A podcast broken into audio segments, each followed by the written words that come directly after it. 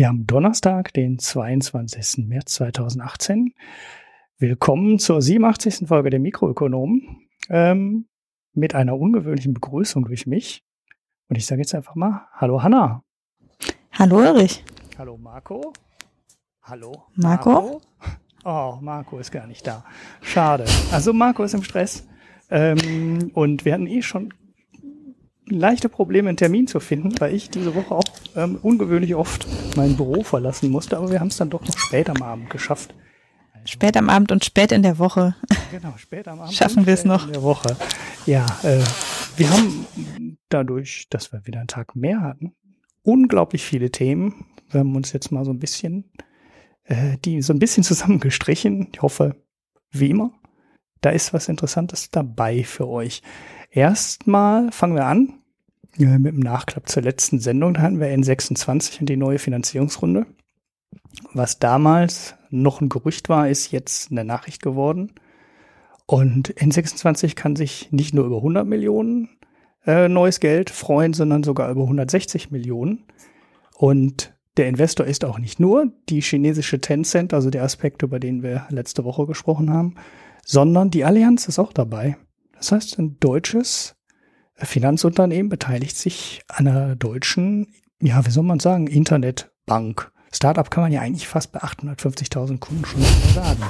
Die sind eigentlich schon relativ ähm, groß. Ja, äh, herzlichen Glückwunsch nach Berlin.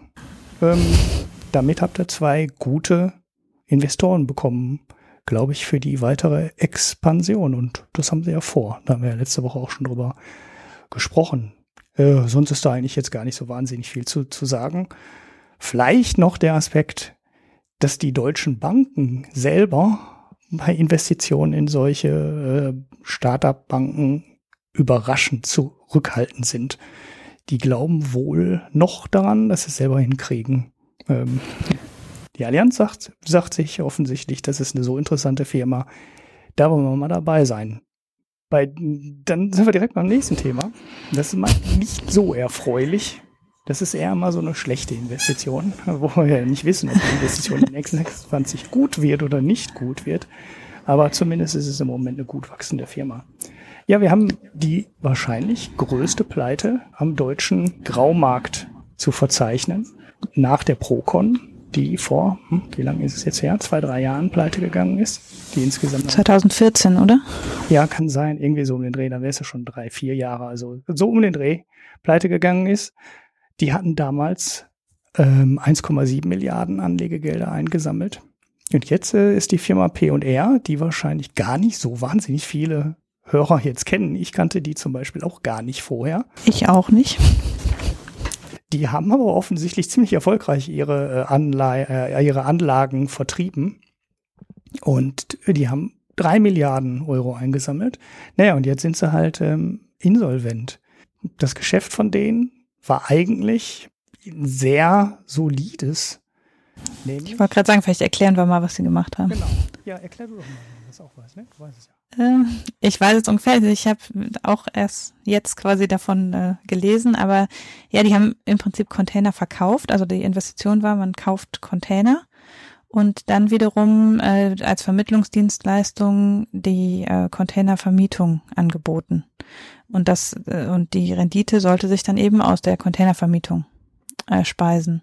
Ja. Und ähm, das klingt ja zunächst mal wirklich wie, ja, es ist ein man hat quasi Real Estate und äh, investiert in was Handfestes, auch ja durchaus was, wo es eine dauerhafte Nachfrage für gibt. Also das klingt jetzt auf den ersten Blick tatsächlich solide, wie du schon gesagt hast. Ja, die Containerschifffahrt ist ja auch ein weltweit immer noch vernünftig wachsender Markt. Ne? Also die haben sich zwar mit den Schiffen mal irgendwann total verkalkuliert und Geschiffe gebaut wie die Irren, die sie dann jetzt nicht mehr voll bekommen. Aber ähm, an sich und als Gesamtmarkt wächst der Container-Schifffahrtsmarkt äh, ja immer noch und von daher sollte man eigentlich davon ausgehen, dass die Nachfrage nach Containern auch noch wächst, äh, noch wächst, aber trotzdem kann man sich in dem Markt offensichtlich verspekulieren. Und ja, scheinbar sind die Mieten zumindest ja nicht, also die haben sich ja eher negativ entwickelt. Ja.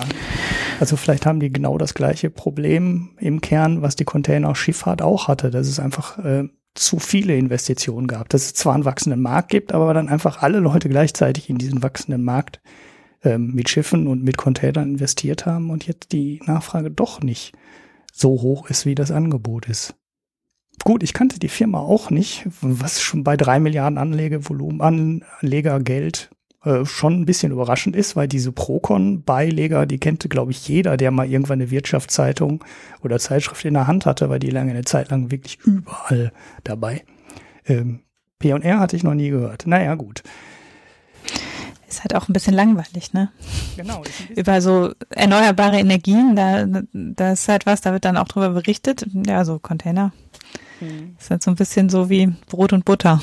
Ja, vor allem haben sie auch nicht äh, irgendwie diese Quadratur des äh, Renditedreiecks versprochen, was ja viele, äh, viele Graumarktangebote immer machen. Ne? Also das ist halt, hm. die, wenn du dieses Dreieck hast, dann hast du halt äh, äh, Rendite, ne? also deinen Ertrag.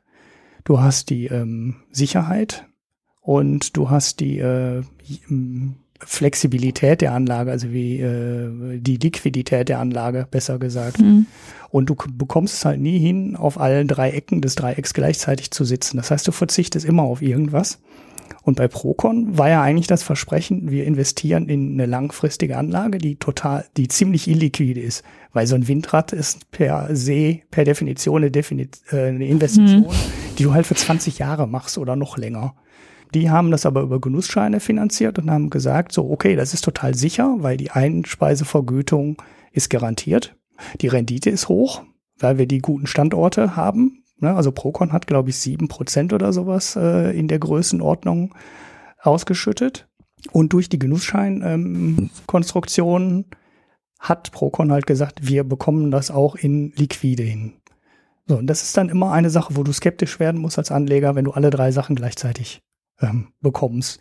Eine hohe Rendite, hohe Liquidität und hohe Sicherheit, weil normalerweise verzichtest du halt aufs Einzelne, ne? weil du hohe Sicherheit und äh, hohe Liquidität haben willst, dann kaufst du halt, dann gehst du zur Bank und legst da ähm, dein Tagesgeld an, dann hast du aber halt keine Rendite. Ne? Und du verzichtest halt immer auf irgendeins dieser Dinger.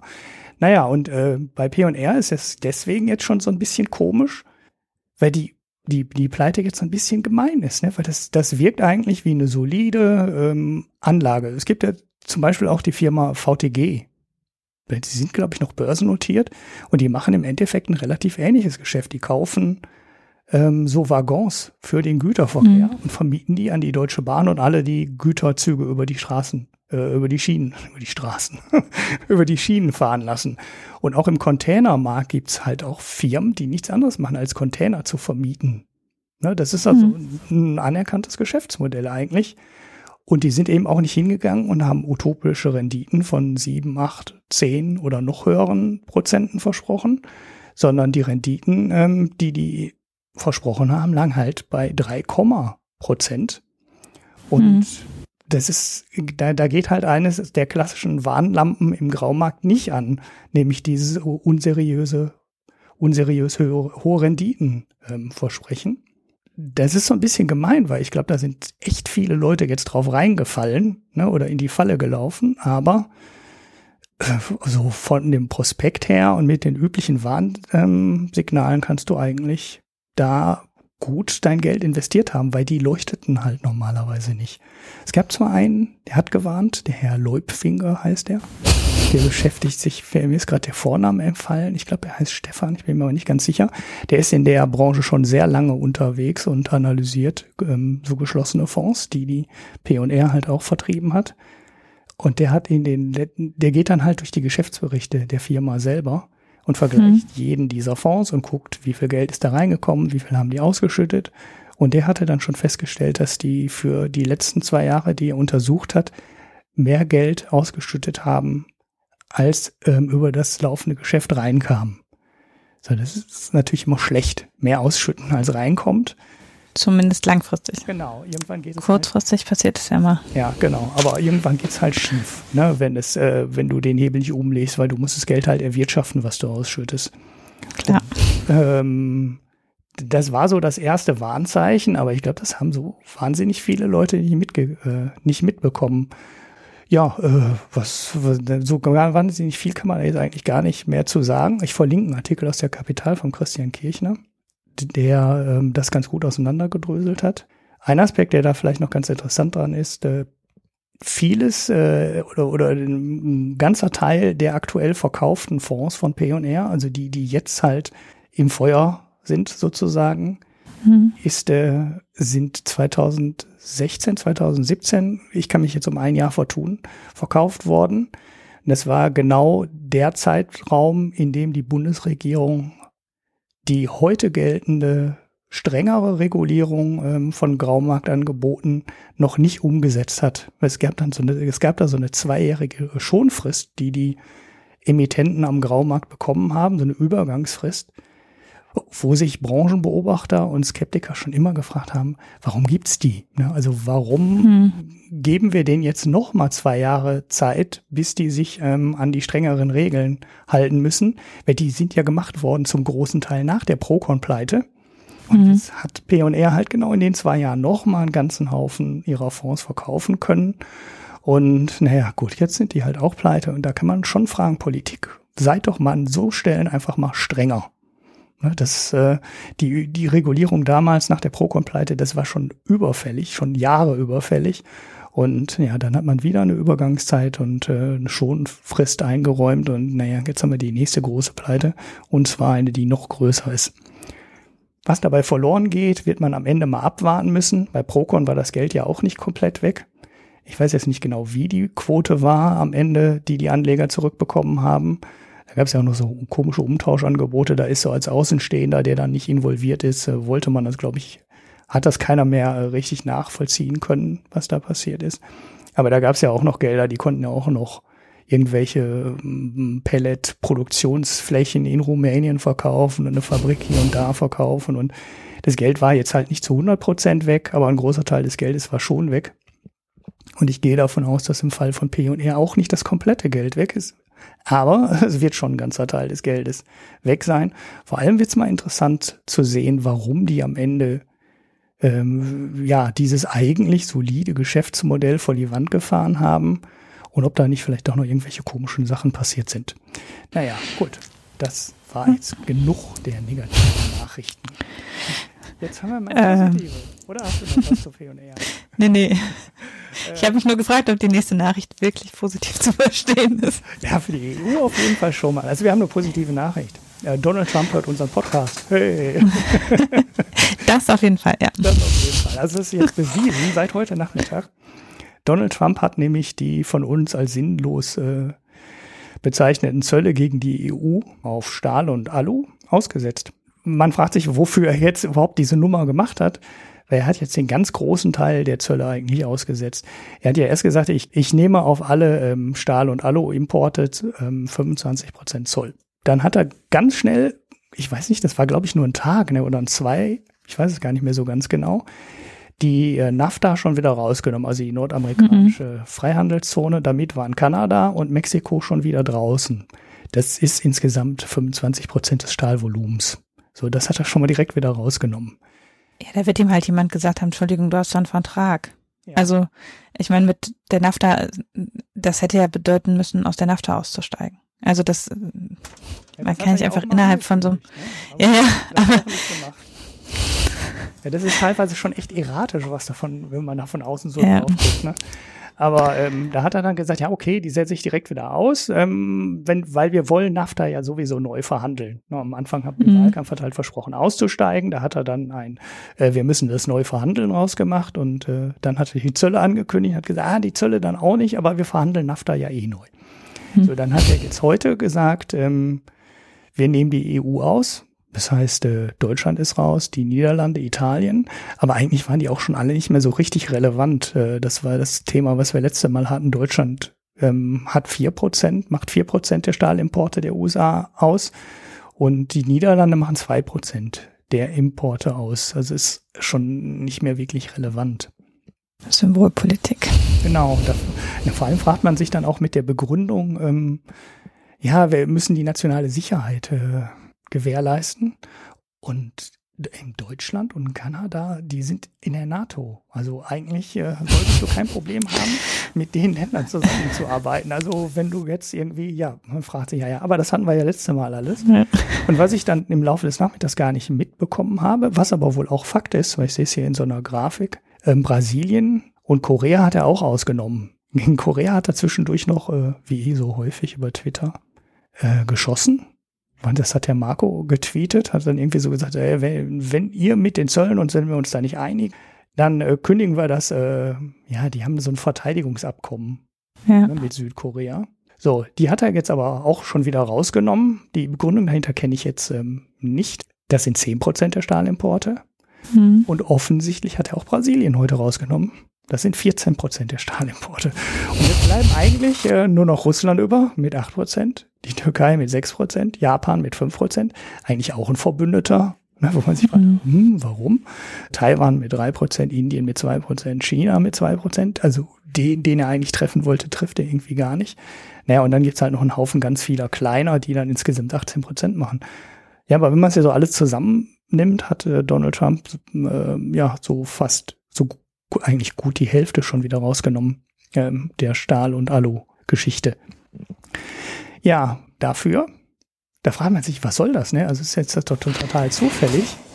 Ja, also man fragt sich wirklich, also nee, also ich, ja, das, also dass er jetzt Stahl genommen hat, ist ja vermutlich mit in diese gleiche Schiene einzuordnen, wie das hattet ihr, glaube ich, letzte Woche auch schon, äh, dass eben die Stahlindustrie ja bei ihm auch im Wahlkampf zentral war und, äh, und er da eben ja letztlich symbolisch für die Stahlarbeiter in den USA kämpft und deshalb da jetzt mal dann Aktionismus zeigt und dann ist ja am Ende auch egal, ob der Aktionismus jetzt nur zehn Prozent der Importe trifft. Er kann aber sagen, ich habe eben im Stahlsektor irgendwie was unternommen.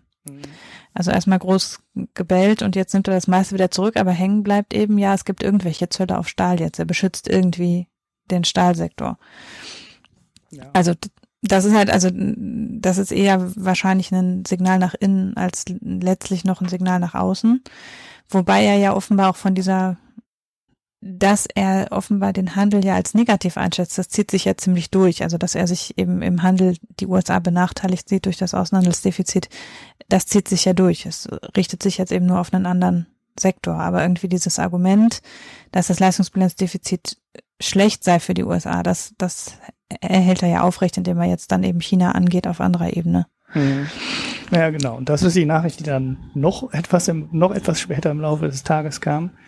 Donald Trump plant jetzt Zölle gegen China zu verhängen. Also jetzt ist er eigentlich da, wo man eigentlich vom Anfang an bei so einer halbwegs logischen Überlegung ähm, und dem Denken von Trump hätte anfangen müssen. Ne? Und da ist er jetzt halt angekommen nach äh, der Verärgerung der halben Welt.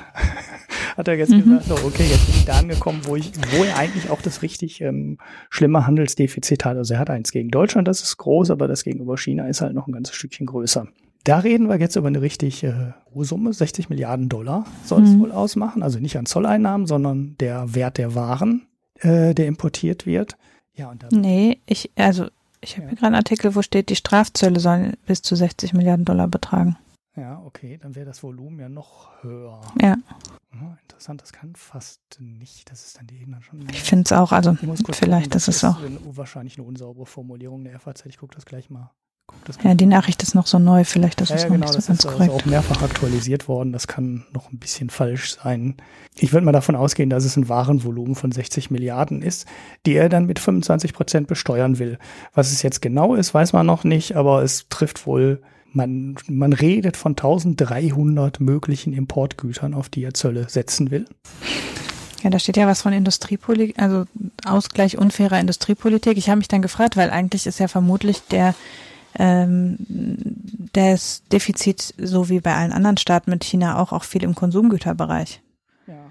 Also äh, Sinn machen würde es ja, also Konsumgüter Güter mit Strafzöllen zu belegen, macht ja nur Sinn, wenn man das Gut auch selber herstellen kann zu einem kompetitiven Preis. Äh, wenn er jetzt aber natürlich dieses mit der Industriepolitik, das klingt ja so ein bisschen so, als wollte er Vorprodukte bezollen und das ist natürlich total dämlich. Ja. Also das ist jetzt ja noch nicht genau spezifiziert, was die Güter sind, aber man muss sich halt schon fragen, was importieren denn die USA so aus China, jetzt neben Stahl und vielleicht auch Kohle? Ja, alles. Aber das müsste man. Also, ja, eben. Genau, alles, Alles, aber eben viel Konsumgüter, das trifft ja dann nur seine eigenen Wähler. Also, naja. Der Marco hat ja mal, der war letztes Jahr in den USA im Urlaub. Mhm. Und da hat er mal so aus den Supermärkten und den großen Ketten berichtet und alles, was da steht, kommt aus China. Also ich übertreibe jetzt ein bisschen. Ja, Nahrungsmittel sind natürlich eine andere Geschichte. Die werden ja sehr viel lokal produziert. Aber wenn du da ähm, ja, irgendwelches Plastikzeug, Schüsseln, Elektronik, ähm, Haushalt, äh, Haushaltselektronik und so weiter. Da hast du Whirlpool, die dann noch äh, vor Ort herstellen. Aber ansonsten stehen die Dinger voll mit chinesischen Waren. Und Natürlich, wie überall. Genau, wie überall. Aber es ist halt wohl noch eine Nummer ähm, extremer in, äh, in, in den USA. Und ja, das ist dann eine Nummer, die ganz klar die Verbraucher bezahlen werden, weil das wird halt alles teurer. Ja. Ne? Und äh, da werden sich die Wähler die Trump gewählt haben, ähm, bedanken. Das ist ja eine der Sachen, die man oft übersieht bei Zöllen. Wenn du Zölle gegen ja, sogenannte Dumping- oder Billiggüter verhängst, die Rechnung zahlt ähm, zum größten Teil der Teil der Bevölkerung, der am wenigsten Geld hat. Man kann hier immer so schön reden, wir kaufen nur Bio und wir, wir kaufen nur Pullover aus Bio-Baumwolle und wir kaufen lokale Milch und ne, das ist immer schön gesagt, wenn man ein vernünftiges Einkommen hat. Aber es gibt halt Leute, die haben ein Einkommen, was eben nicht vernünftig ist und die haben nicht die Wahl, ähm, billig Mode zu kaufen oder Mode, die vernünftig ähm, hergestellt wurde. Es gibt genug Leute, die hätten die Wahl, ähm, kaufen dann aber trotzdem das Billigzeug, aber es gibt halt Leute, die können nichts anderes kaufen als das Billigzeug. Und ja. wenn du das dann auf das Einkommen umrechnest, siehst du, dass das äh, der Bevölkerungsteil ist, der am stärksten betroffen wird. Und die werden es halt merken. Ne? Also die werden es halt äh, richtig merken. Und ich weiß jetzt auch nicht, was Trump dann da an der Stelle wirklich erreichen will. Will er so viele neue Arbeitsplätze schaffen? Ich meine, die Amerikaner haben ja gar nicht, die haben eine Arbeitslosenquote von 4, und ein bisschen. Ich glaube 4,3 oder so ist gerade die offizielle Arbeitslosenquote. Und es gibt schon Bundesstaaten, in denen viele Firmen keine Freistellen nicht mehr besetzen können, weil die einfach kein geeignetes Personal mehr äh, finden. Und äh, welche Arbeitsplätze Trump dann da schaffen will, weiß ich nicht so ganz genau. Übrigens liegt es in manchen Bundesstaaten auch wirklich schon daran, dass die diese Opioid-Krise haben. Mhm. Und die ähm, Leute, die auf dem Arbeitsmarkt noch verfügbar sind, am Drogentest bei der Einstellung scheitern. Aber das nur so als kleiner Das ist halt ein unfassbar verbreitetes äh, Problem in den USA. Ja, und ich meine, es gibt, also wenn man jetzt äh, diesen Konsumgütermarkt anguckt, dann gibt es ja auch da genug Güter, die vermutlich auch die USA nicht mehr im nennenswerten Zeitrahmen werden selber produzieren können. Also für Europa ist es ja so, dass zum Beispiel die Textilindustrie niemals in der Lage wäre, jetzt das aufzufangen, wenn wir auf einmal wesentlich weniger Textilien aus Asien importieren würden. Mhm. Und das wird ja in den USA so ähnlich sein. Also da sind ja Industrien, die schon seit langer Zeit im Prinzip nicht mehr lokal oder nur noch im hochwertigen Bereich lokal produzieren. Es werden ja jetzt nicht morgen wieder lauter Textilfabriken in den USA gebaut. Ja. Und das ist, das wird bei der Plastikfabrikation ja so ähnlich sein. Das ist ja was, das, was nicht von heute auf morgen durch lokale Güter ersetzt werden kann. Also so ein, so ein ähm, Protektionismus durch Zoll, also so ein, das ist ja eigentlich was, das kennt man ja von Entwicklungsländern, dass die irgendwie gerade wachsende Industrien beschützen. Das ist ja für ein Industrieland ohnehin total un, äh, total ungewöhnlich eigentlich. Aber wenn man eben im Konsumgüterbereich Zoll erhebt, dann macht das ja nur Sinn auf Industrien, wo man selber ein Konkurrenzangebot bieten kann. Mhm. Und bei China, bei China ist es ja nun so, dass China in vielen Branchen die gesamte Weltproduktion im Wesentlichen auf sich vereint und eben weder Europa noch die USA sofort da wieder einspringen und das wieder produzieren könnten. Mhm. Also wenn man eben diesen Konsumgüterbereich nimmt und wenn man den Vorprodukt- oder Industriegüterbereich nimmt, was ja so ein bisschen, der, die Rede ist ja da in diesem Memorandum offenbar von äh, Diebstahl amerikanischer Technologie, wenn es also eher in diesen technischen Bereich geht, dann kann es natürlich eher sein, dass es ein Konkurrenzangebot gibt, aber gleichzeitig trifft es dann in der Regel halt etablierte Handelsketten, dann die sind ja miteinander integriert, die sind darauf angewiesen, dass ihre Zulieferprodukte aus China kommen. Und wenn das nicht mehr ist, ähm, dann müssen die eben ihre Produktion umstellen. Mhm. Ja, man muss und entsprechend die ganze Elektronik denken. Ne? Also was ist ja. ohne die Fabriken äh, in China? Was ist ähm, HP ohne die Fabriken in China? Was ist Dell ohne die Fabriken in China? Das kommt Klar. alles aus China. Oder? Das hat man ja bei dieser Festplattenkrise gesehen. Genau. genau das, äh, hier eine Festplatte, äh, eine Fabrik geht irgendwo, äh, steht unter Wasser. Ja. Ne? Das war es in Singapur oder weiß ich nicht, äh, nee, nicht in Singapur, in Vietnam oder irgendwo stand eine Fabrik unter Wasser und zack sind die Preise explodiert. Und da gibt's halt nur noch drei oder vier Fabriken weltweit, die ja. herstellen. Und da gingen die Preise halt durch die Decke. Und ja, dann, die Frage ist ja, wird jetzt halt interessant, wie, die, wie China darauf antwortet. Mhm. Wenn die dann sagen, wir verkaufen euch keine, wir verkaufen euch keine ähm, Platinen mehr für Computer, keine Mainboards mehr, dann, dann können, können halt Google und Amazon und ich weiß nicht wer auch aufhören, ihre Cloud auszubauen, weil sie kriegen dann einfach keine Rechner mehr. Die kommen mal mhm. aus China. Da gibt's dieses ähm, Dreieck dieses Fluss Delta. Das ist so eine Region, die ist irgendwie so 50 mal 50 mal 50 Quadratmeter groß. Und da kommen 98 Prozent aller Mainboards weltweit her. Das heißt, da, steht, da stehen alle Fabriken.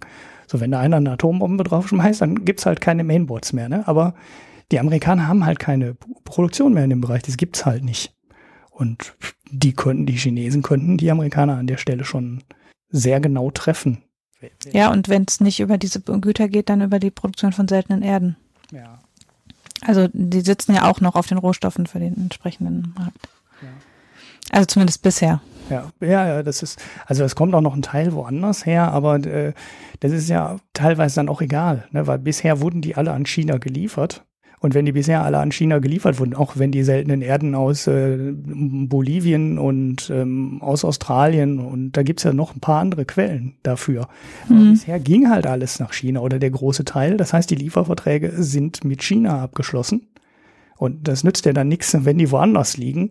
Kurzfristig kriegst du das halt nicht umgelegt, den Hebel. Das ist genauso wie du ja. sagst bei der Produktion. Es fangen auch jetzt sich Leute auf einmal wieder an, Mainboard-Fabriken in den USA hochzuziehen. So.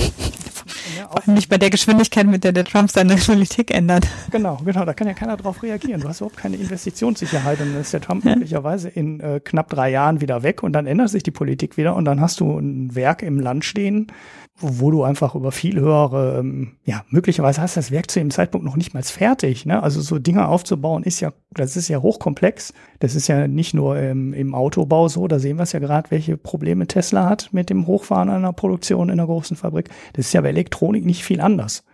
Das, das liegt auch so viel Produktions-Know-how inzwischen in China.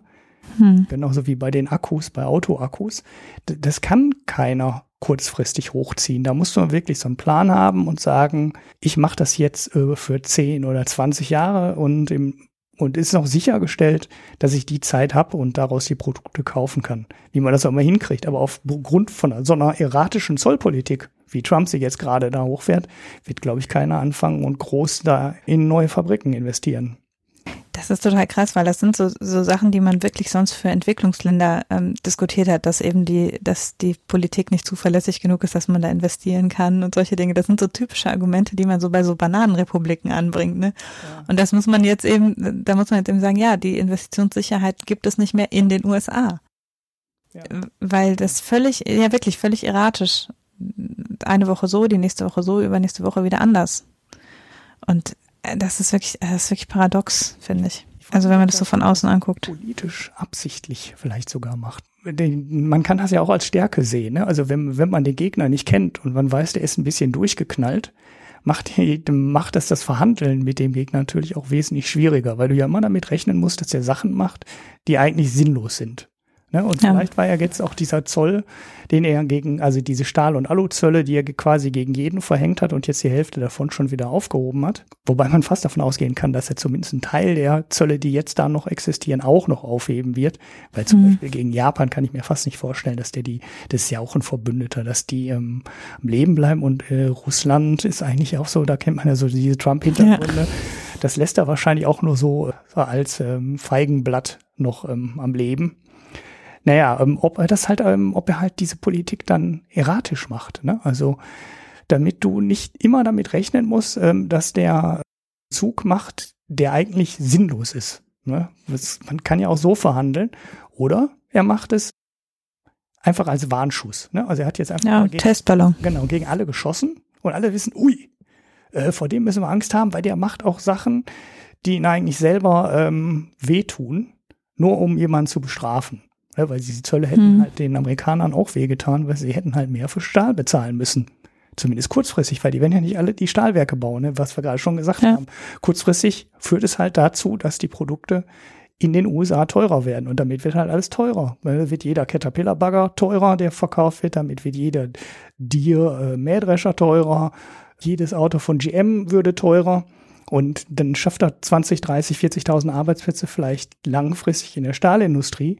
Kurzfristig ähm, gefährdet er aber einen Teil der Arbeitsplätze, die jetzt in den USA in der Weiterverarbeitung des Stahls existieren. Er hat aber den Warnschuss gemacht und alle haben jetzt, glaube ich, verstanden, wie der Trump ist für oder sollen verstehen, man muss mit Annahmen, Maßnahmen bei Trump rechnen. Ja, ist halt immer, also man fragt sich immer, wie viel davon wirklich nach außen gerichtet ist und wie viel nach innen. Also wie, wie stark er so den starken Mann markieren muss, um nach innen weiter glaubhaft zu sein und wie viel davon tatsächlich gegen dann tatsächlich Verbündete und andere Staaten geht. Weil natürlich ist, hat er jetzt auch erstmal wieder ein schönes Signal nach innen gesetzt, ich beschütze euch vor den bösen Importen nach außen, äh, von außen. Und da ist ja dann auch, das ist ja auch so eine Frage von Kurz- und Langfristigkeit. Das ist kurzfristig eine gute Nachricht. Wenn jetzt in einem halben Jahr alle chinesischen Produkte im Supermarkt teurer werden, ist die Frage, wie viele dann den Zusammenhang herstellen. Also das, das wird ja jetzt erst noch ausgearbeitet. Äh, dieses Dokument, bis es diese Zölle gegen China tatsächlich gibt, dauert noch. Und bis dahin ist vielleicht schon die nächsten zehn Nachrichten verrückten Dinge passiert oder auch 30 bei dem Tempo, das er vorlegt. Aber äh, die Nachricht, die bleibt, ist halt die, ich tu was hier gegen China. Ich glaube, viel von dem, was wir überhaupt nicht verstehen, das ist viel mehr Signal nach innen als äh, Signal gegenüber außen, weil er, man hat ja auch immer den Eindruck, er nimmt die anderen Staaten auch nicht so ernst. Also, es ist einfach so, dass er da denkt, ja, kann, die sind ja weit weg, da kann ich ja was da, da kann ich einfach ja gegen agieren, ohne dass mir da direkt was passiert. Mhm. Also das ist so, find, ist immer so mein Eindruck, dass ich, dass so dieses, ja, die EU ist unheimlich weit weg, wofür brauche ich die? Mhm. Und dass er eben um dem, um des Effekts nach innen willen auch bereit ist, relativ äh, große diplomatische Verwerfungen nach außen auszulösen. Naja, Aber ja, am Ende kann man es ja nicht so richtig verstehen. Ja. Naja, ist ja auch nicht angetreten mit Make the World Great Again, sondern Make America Great Again und America First. Das ist doch ein bisschen länger geworden, als ich eigentlich gedacht hatte. Ja. Äh, das Zollsegment aber ist ja auch eins der beherrschenden Themen, weil das ist halt so eine Sache, wo man eigentlich, äh, in letzter Zeit hat man eigentlich immer nur über Freihandel diskutiert und wo da die mhm. Probleme liegen könnten. Und jetzt sehen wir halt, wo die Probleme liegen, wenn wir keinen Freihandel bekommen. Naja, gut. Nächste Nachricht. Wir haben eine Drehtüre in Deutschland. Juhu. Das haben die Amerikaner uns lange vorgemacht, wie man es hinbekommt, äh, aus der Politik zur Bank, zur Notenbank, zu einer Geschäftsbank äh, wieder in die Politik hin und her zu wechseln. Jetzt haben wir es in Deutschland auch. Der ähm, Ex-Chef äh, von Goldman Sachs Deutschland, der Jörg Kukis, wird jetzt, das ist der Staatsminister, ne? Das ist die Ebene. Nee, Staatssekretär. Staatssekretär, das ist die, glaube ich, die Ebene direkt unter dem Finanzminister, ne? Genau. Da gibt es drei von oder waren es vier? Also es gibt immer ähm, äh, thematisch zugeordnet und dann gibt es immer einen parlamentarischen und einen ähm, verbeamteten Staatssekretär. Also einen, der quasi berufen wird mit der Neuberufung des Ministers und einen, der das Ministerium managt quasi äh, konstant. Und es, er kann, er hat also vier Stellen, aber er konnte zwei, glaube ich, jetzt neu besetzen, wenn ich es richtig verstanden habe. Ja, ja, okay. Er hat, ich glaube, er hat die, die vierte Stelle auch dazu verhandelt, ne, als äh, Er hat ja eh 41 Stellen zusätzlich ähm, eingerichtet. Also im Finanzministerium ist sowieso einiges an Umwälzungen passiert mit der äh, Ernennung von Olaf Scholz jetzt. Ja. Naja, okay. Auf jeden Fall haben wir jetzt erst einmal so einen richtig großen Wechsel eines Goldman Sachs Bankers, der ja in vielen Augen quasi das äh, Übelste sind, was man aus der genau, Bankenwelt. Der Teufel persönlich. Genau, der Teufel persönlich, sehr, ja, ja, viel bessere Formulierung als äh, meine umständliche Einordnung.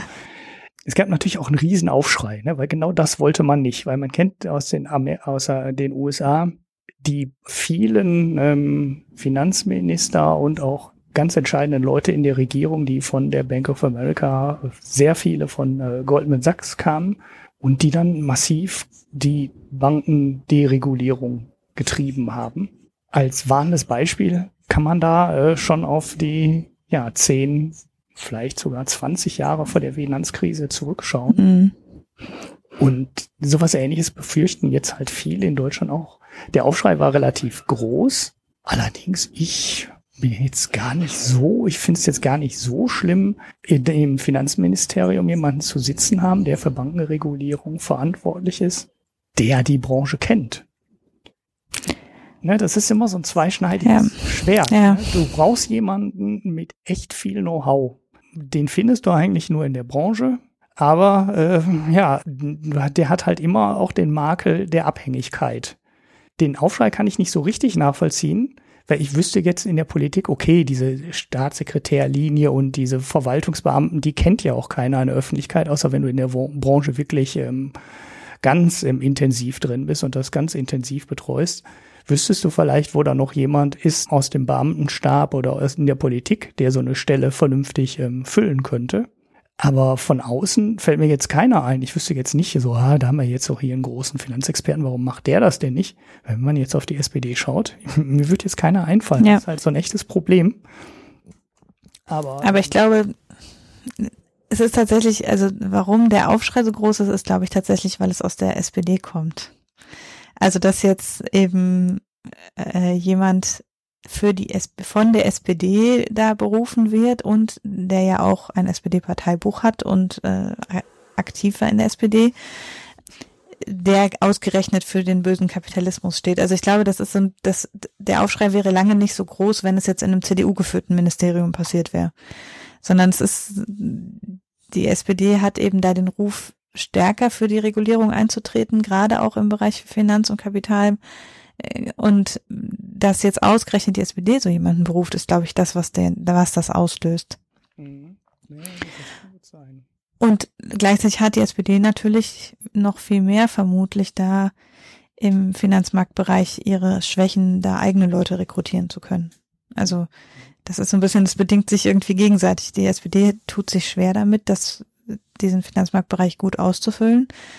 Und gleichzeitig ist es für die SPD ein umso größerer Schritt, dann da jemand aus einem Experten letztlich äh, heranzuziehen, der dann das Makel hat, dass er vielleicht oder gefühlt eher auf der Deregulierungsseite steht. Ob er das tatsächlich tut, weiß man ja nicht. Ja, ja, man wird ihn genau beobachten müssen. Aber ich denke, mit dem Hintergrund und den Gedanken, die eigentlich jeder sofort hatte. Ne? Ich hatte in meinem Tweet auch Hashtag Drehtüre dahinter geschrieben, mhm. habe mich aber sonst jeder Wertung äh, erstmal enthalten. Es ist auf jeden Fall ein mutiger Schritt, ne? weil dass es dafür mhm. Gegenwind gibt, äh, das war zu erwarten. Also den hatte Scholz auf jeden Fall einkalkuliert. Warten wir mal ab, wie die Geschichte ausgeht. Ich bin nicht so bin nicht so pessimistisch äh, wie viele. Das teile ich aber, glaube ich, auch. Ne? Also ich habe hier den Kommentar von Marc Schieritz in der Zeit gelesen. Überschrift ist dann, auf welcher Seite steht der wohl? Fragezeichen. Das ist wohl die Frage, die sich dann alle stellen. ist aber auch ähm, ähnlich, äh, er sortiert es, glaube ich, ähnlich ein ähm, wie, wir, wie wir. Ich glaube, wir sehen uns ja. gleich. Und ich, ich habe auch ehrlich gesagt noch gar nicht so ein, also ich habe zwei, drei Sachen dazu gelesen. So einen richtig vernichtenden Kommentar habe ich nicht gesehen. Dafür müsste ich wahrscheinlich die Jungle World lesen oder irgendwie sowas, aber das tue ich ja doch nur in Ausnahmefällen. Ja, also ich glaube, im, im Bereich der Wirtschaftsmedien ist es tatsächlich auch so, dass es im Mittel eher begrüßt oder zumindest positiv, grob positiv aufgenommen wird. Es ist ja auch, also es spricht ja viel dafür, an manchen Stellen eher Experten zu rekrutieren. Da darf man sich ja auch nichts vormachen. Also das Finanzmarkt ist ja so ein Bereich, der unglaublich komplex ist. Und das, das gilt ja auch für andere Politikbereiche, wo man sich manchmal wünschen würde, dass eben nicht die Ministerien, weil was tut man denn sonst? Also wenn man dann jemand dahinsetzt, der keine Ahnung hat, dann muss er sich ja auch Beratung holen und dann hat man weniger Einblick letztlich da rein. Also wenn da jemand sitzt, der dann von, Berat von externen Beratern abhängig ist, da hat man ja viel weniger Transparenz darüber, wer dem da ins Ohr flüstert, als wenn man den Experten auf einem relativ prominenten Posten sitzen hat. Es ist halt vielleicht schwierig zu vermitteln, dass professionelle Politiker nicht in jedem Bereich Experten sein können. Ja, man muss ja auch immer noch sehen, der Politiker, der am Ende die Entscheidung trifft, sitzt ja noch da drüber. Ne? Das ist ja immer noch der Scholz und dann Merkel. Und naja, der darf ja nichts entscheiden. Also ne, entscheiden tun ja am Ende, tut ja am Ende das Parlament. Genau, das ist ja immer noch nicht derjenige, der das entscheidet. Aber das ist auch so ein bisschen äh, auch wieder eben so ein zweischneidiges Schwert, ne? wenn du dir anschaust. Also du kannst jetzt erstmal zurück auf, äh, zurück schauen auf die Cum-Ex-Geschichte und ähm, auch die Cum-Cum-Geschichte, die ja noch im Endeffekt, äh, ich werfe die beiden immer durcheinander, ähm, die aber auch schon eigentlich uralt sind im Kern. Ne? Also zumindest einer der beiden. Weil diese Dividenden-Stripping-Geschichte gab es ja schon vor, vor ja, zwei Jahrzehnten schon mal, bis sie dann durch eine Steueränderung abgeschafft wurde und dann durch eine Steueränderung abgeschafft wurde und dann hat man es halt äh, irgendwann später wieder zurückgedreht und dann ging die Nummer gleich wieder von vornherein los. Da fragst du dich schon, wie können Politiker so Gesetze machen, weil es gab ja einen Grund, warum man das damals mal anders geregelt hat. Ne? Das, damit gab es dann zwar auch wieder andere Probleme, aber man hat das Steuerschlupfloch, was es vorher schon mal gab, wieder neu auf, wieder neu aufgemacht nach einer Pause von, weiß ich nicht, zehn Jahren. Da fragst du dich, wer hat denn da drauf geschaut? Wer hat diese Gesetzesvorlage ähm, formuliert? Dass dann so eine Nummer ähm, nach einer Pause quasi die Türe wieder genauso aufgemacht wird, wie sie früher mhm. schon mal da war. Auf der anderen Seite, so Gesetze sind ähm, der Marco sagt das, äh, erzählt das immer so gerne, dass die Politiker oder die CDU so gerne, oder bei der Lage der Nation kommt das auch so häufig, dass die CDU sehr gut darin ist, ähm, der SPD Gesetze zuzubilligen, die sie dann selber durch so kleine Nebensätze oder so eingeschobene Sätze, die keiner im Parlament mehr wirklich äh, beurteilen und verstehen kann, dann im Endeffekt das ganze Gesetz so gut wie unwirksam macht. Ne? Also Paradebeispiel mhm. dafür ist die Mietpreisbremse, die man auch auf zig Wegen aushebeln kann. Und da ist natürlich dann so ein Mann, der wirklich Ahnung hat, potenziell auch wieder eine Gefahr, ne? weil der wüsste halt genau, an welcher Stelle er so einen Satz einbauen muss, um die Regel, die dann auf dem Papier total gut aussieht, in der Praxis äh, ja als Luftnummer ähm, erscheinen zu lassen. Naja, wir, wir, wir beurteilen kann man es jetzt noch nicht, muss man, äh, muss man beobachten, weil er ist halt Fachmann, ne? er, ist, er, er kennt die Tricks, er könnte sie auch für die falsche Seite einsetzen. Aber prinzipiell ist mir ein Fachmann auf so einer Stelle lieber als jemand, der keine Ahnung hatte und sich die Gesetze von außen schreiben muss, so wie du gerade schon gesagt hast. Das hilft halt auch nicht. Und wenn man sieht, wie viele Gesetze von außen geschrieben werden, kann man das eigentlich fast nur begrüßen, dass da ein Fachmann sitzt. Was ich eigentlich interessant daran finde oder insgesamt an den neuen ähm, Posten, die Olaf Scholz jetzt zu besetzen hatte, ist, dass das Finanzministerium dadurch sehr viel stärker in diesem Bereich Bankenregulierung auch EU-Kapitalmarkt ausgerichtet wird. Also in meiner Wahrnehmung war eben die Politik des Finanzministeriums in den letzten Jahren durch Schäuble sehr stark in Richtung schwarze Null und äh, Budgetpolitik wirklich ausgerichtet. Und natürlich unterlag der ganze Bereich der Bankenaufsicht und so weiter auch diesem Ministerium, aber man hat das nach außen hin gar nicht wahrgenommen. Und wenn man jetzt anguckt, was da an Personal insgesamt mit dazukommt, sind eben jetzt dann doch zwei, drei, vier Leute, die mm, neu besetzt werden in genau diesem Bereich der Bankenregulierung des europäischen Kapitalmarkts und so weiter. Und das ist, finde ich, eigentlich ein sehr positiv, also jetzt losgelöst von den Personalien, finde ich es ein positives Signal, dass überhaupt die Ausrichtung des Ministeriums in diesen Bereich geht, weil es einfach Notwendigkeiten gibt, in dem Bereich äh, anzufassen und da ähm, Leute zu haben, die sich damit nur damit befassen und nicht noch nebenher andere Sachen machen müssen. Und da finde ich schon, also das finde ich schon insgesamt einen, einen durchaus begrüßenswerten Schritt, selbst wenn man die Personalien jetzt hier und da vielleicht anzweifeln kann. Mhm. Wobei der, Sta der, der ähm, Staatssekretär, der hinter der schwarzen Null steckte, wohl auch wieder zurückgekommen ist. Ja klar, also ich meine, der Bereich geht ja nicht weg. Also es ist ja jetzt nicht so, dass das äh und ist jetzt wieder da. Ich weiß aber leider gerade seinen Namen nicht. Der war jetzt irgendwie in in, in, in der Jamaika in den Jamaika Koalitionsverhandlungen ist er wohl weggegangen mhm. und jetzt schon wieder zurückgekommen, nachdem Scholz ihm gesagt hat, ey, das, du hast es eigentlich ganz gut gemacht unter dem Schäuble. Und der Mann, der die Budgetplanung gemacht hat, ist wohl der gleiche, der sie vorher auch gemacht hat. Ich suche den Namen noch raus für die Shownotes. Äh, das hatte ich jetzt nicht auf dem Zettel, den Thema. Mhm. Den Thema den Mann. okay, oje, oje, ich merke schon, halb zehn kein guter Zeitpunkt, äh, Podcast aufzunehmen. Ich laufe mich gerade erst warm. Ja, ich merke das schon. Hast du Open End oder was? Nein, aber ich, ähm, ich bin grundsätzlich abends noch relativ wach, also wacher als ich sein sollte. Ich dummerweise auch. Wenn man, wenn man kleine Kinder hat oder auch größere, ist es halt echt äh, nervig. Wenn, wenn ich Urlaub habe, verschiebt sich mein Tagesrhythmus auch zuverlässig jeden Tag um 20 Minuten nach hinten. äh, ja, oder wenn Ferien sind und ich nicht morgens direkt aufstehen muss um sieben mit meinem Sohn, ja, dann zieht sich das auch immer schnell nach hinten.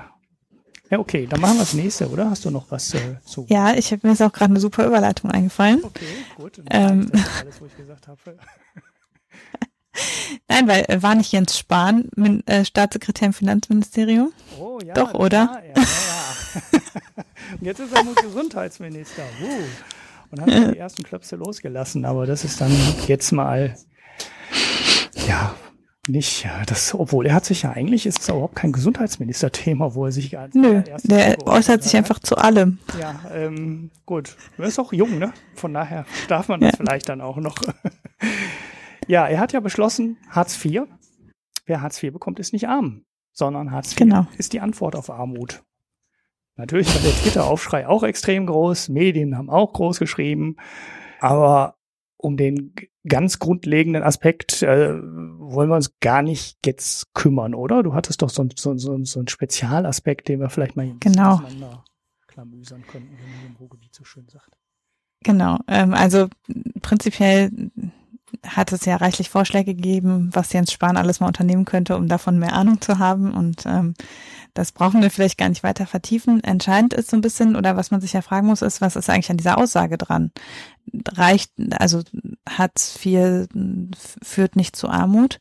Und da ist es natürlich einerseits so, dass man sich fragen muss, wie ist Armut definiert. Und das ist ja das, was eben jetzt auch auf Twitter viel diskutiert wurde, ob denn der pure Geldwert dann reicht. Aber die Frage ist eben auch, sichert denn überhaupt, sichern die Hartz-IV-Sätze überhaupt das Existenzminimum oder eben sichern die, dass man oberhalb der Armutsschwelle lebt tatsächlich? Die Antwort ist eigentlich offensichtlich in Expertenkreisen relativ eindeutig, auch wenn sie noch nicht bis zu Jens Spahn vorgedrungen ist. Es gibt eigentlich datenbasiert relativ eindeutige Indizien, dass äh, der Regelsatz, der Hartz-IV-Regelsatz eigentlich nicht das Existenzminimum sichert. Da habe ich einen Artikel gefunden im Spiegel, der eigentlich nicht sagt, was jetzt neu ist, sondern die, die Faktenlage ist seit einem Urteil des Bundesverfassungsgerichts 2014 weitgehend unverändert.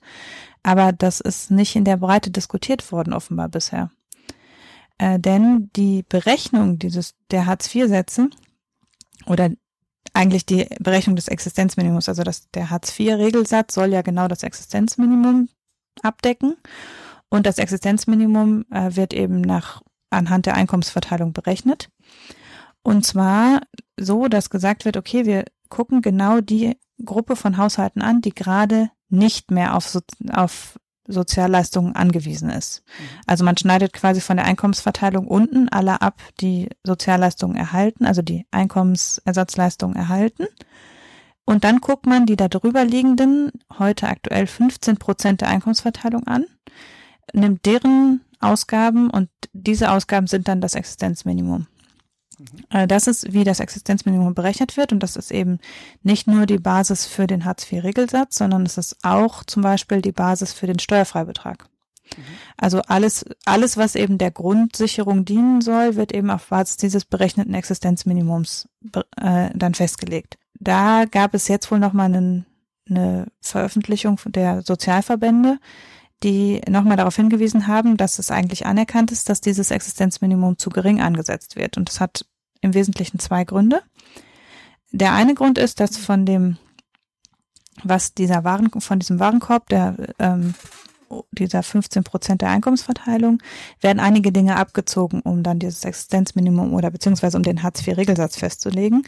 Äh, und zwar die Ausgaben für Tabak, Alkohol, ähm, Schnittblumen, also so Dinge, wo halt gesagt wird, okay, wenn man auf Hartz IV angewiesen ist, braucht man das nicht. Äh, das wird alles rausgerechnet. Da gibt es Kritik dran insofern, als man eben weiß, dass andere Posten dann umgeschichtet werden, um trotzdem Zigaretten kaufen zu können. Also, dass man das zwar rausrechnen kann, dass man dafür aber damit aber nicht erreicht, dass die Leute auf einmal nicht mehr rauchen und nie mehr Alkohol trinken und vielleicht am ehesten verzichten sie womöglich auf Schnittblumen. Sondern dass eben dann aus anderen Posten, die aber ja so eng gestrickt sind, dass sie gerade zum Beispiel die Ernährung abdecken oder die Bekleidung abdecken, dass dann da eingespart wird, um trotzdem den Zigaretten- und Alkoholkonsum aufrechtzuerhalten. Mhm. Und das heißt dann eben, dass man unterernährt oder nicht gut gekleidet oder so, ähm, nicht ausreichend mit sozialer Teilhabe ausgestattet ist.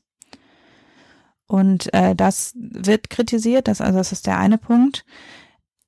Entscheidender ist aber, oder für diese Berechnung entscheidender ist, äh, dass außerdem eine ganze Reihe von Leuten ähm, mit in dieses in dieses diese 15 Prozent Einkommensgruppe reinfallen, die eigentlich Anspruch auf Sozialleistungen hätten. Also es wird nicht geguckt, ähm, wer hat von seinem Einkommen her Anspruch auf Sozialleistungen und alle die werden rausgerechnet, sondern es werden nur die rausgerechnet, die tatsächlich Sozialleistungen beantra beantragen. Und es gibt eben eine ganze Reihe von von Leuten, geschätzt 1,5 Millionen, glaube ich, wenn ich es richtig im Kopf habe, die eigentlich Anspruch hätten auf, äh, auf äh, Sozialleistungen, aber die nicht beantragen aus Scham oder aus Unwissen oder aus falscher Beratung oder was auch immer. Die Gründe sind vielfältig. Den nennt man die sogenannt verdeckten Armen. Mhm. Also eben eine ganze Gruppe von Leuten, die unterhalb der Armutsschwelle liegen aber nicht mit Hilfe von Sozialleistungen über die Armutsschwelle kommen, die aber natürlich so wenig Geld haben, dass sie sich weniger kaufen, als das Existenzminimum wäre, weil sie ja qua Definition eigentlich unterhalb des Existenzminimums leben. Und deren Konsum wird aber da reingerechnet. Das heißt, würde man die alle rausnehmen, würden etwas reichere Haushalte in diese 15%-Gruppe reinfallen und dann wäre, würden die auch insgesamt mehr ausgeben. Oh je. 34 bis 44 Prozent, ähm, schreibt der Spiegel, würden die also in dieser Gruppe würden die Sozialleistungen, die ihnen eigentlich ja. zustellen, nicht beantragen. Also das, heißt, das ist, ist wirklich sehr hoch. Ja, ein sehr entscheidender Teil. Das heißt, wir haben hm. in der Berechnung des Bedarfs für Hartz IV Leute drin, die selber weniger bekommen als Hartz IV. Genau, also die weniger Einkommen haben als Hartz IV. Oh. Ja. Und weil sie nicht aufstocken. Das heißt, wir berechnen nicht die 15 Prozent, die oberhalb der Schwelle liegen, sondern wir haben einen ganzen Teil Leuten, äh, Menschen drin, die unterhalb dieser Schwelle liegen. Was ja eigentlich ja. der Definition nicht sein kann. Also ich habe auch so ein paar Überschriften gesehen in dem Zusammenhang, wo geschrieben wird, die Arbeit lohnt sich nicht mehr. Mit Arbeit hat man weniger Geld als mit Hartz IV. Das ist natürlich Quark, ähm, weil jeder, der arbeitet, weil jeder auf Hartz IV aufstocken kann. Ne? Also, mhm. außer du machst halt, äh, du, du, nimmst halt eine Stelle nicht an, ne? also diese üblichen äh, Bedingungen, die du an Hartz IV hast, ne? wenn du eine Stelle ähm, angeboten kommst und nimmst sie nicht an oder du meldest dich nicht zurück oder welche Auflagen es da auch immer gibt, dann können die dir halt Hartz IV kürzen, kürzen. Aber wenn du arbeitest, dann bist du, dann kannst du ja nichts falsch machen. An der Stelle mhm. kannst du eigentlich immer hingehen und sagen, ich stocke auf. Das heißt, dass du durch Arbeit weniger Geld bekommst als äh, über Hartz IV, kann nicht. Man kann sich dann natürlich fragen, macht es Sinn, dann zu arbeiten ja. zu gehen. Ne? Dazu wirst du dann im Zweifelsfall gezwungen. Aber es geht halt nicht, dass du als Arbeiter nicht aufstocken kannst, als niedrige äh, Löhner nicht aufstocken kannst, mindestens auf das Hartz-IV-Niveau. Das sind so manche Überschriften sehr irreführend. Und ich frage mich auch immer, warum diese Überschriften immer wieder kommen. Es steht in den Artikeln dann äh, natürlich unten ein bisschen anders, aber man weiß ja, äh, viele Leute lesen nur die Überschrift und sehen dann, ha, siehst du Arbeit und dann kriege ich weniger als Hartz IV, Skandal. So, aber man kann halt ja. aufstocken. Das heißt, dieses, der, diesen Fall, der da in den Überschriften suggeriert wird, den gibt's eigentlich gar nicht. Na naja, gut, dann haben wir ja eine, dann haben wir eine total falsche Berechnung des Bedarfs. Ja, also es wird diese beiden Punkte zusammengenommen führen zu etwa 60 Euro zu wenig im Monat. Und das ist ja gerechnet auf den Hartz-IV-Regelsatz von 416 Euro schon ein ziemlich großer Batzen, der dann da zu wenig ist. Ja, also beim Single, ne? Das sind 50 ja, genau, das ist der Satz für einen Single-Haushalt. Genau. Ja, und also da, da ist es, da schlägt das dann schon ordentlich zu Buche. Ja. Ja, also das ist das, was berechnet, also das hat die Hans-Böckler-Stiftung berechnet, da muss man jetzt dazu sagen, die Hans-Böckler-Stiftung ist eine gewerkschaftsnahe äh, Stiftung und ähm, das mag vielleicht ein bisschen gefärbt sein, aber diese prinzipiell ist es unumstritten und es gab, das war auch schon vom Bundesverfassungsgericht, das Bundesverfassungsgericht hat auch gesagt, das ist falsch. Ähm, also es ist unumstritten, dass eigentlich eine Korrektur stattfinden müsste. Aber ähm, die findet nicht statt. Also es ist eine Korrektur vorgenommen worden, die aber das Problem nicht löst. Weil was gemacht worden ist, ist, dass diese Vergleichsgruppe von 20 Prozent, äh, von 20 Prozent auf 15 Prozent reduziert worden ist. Mhm. Ähm, also da ist quasi gesagt worden, ne? nein, also die haben dann, die haben ein bisschen Sachen mit reingenommen, also haben es ein bisschen korrigiert, haben dafür aber die Gruppe kleiner gemacht und dadurch ist quasi keine Regelsatzerhöhung dabei rausgekommen.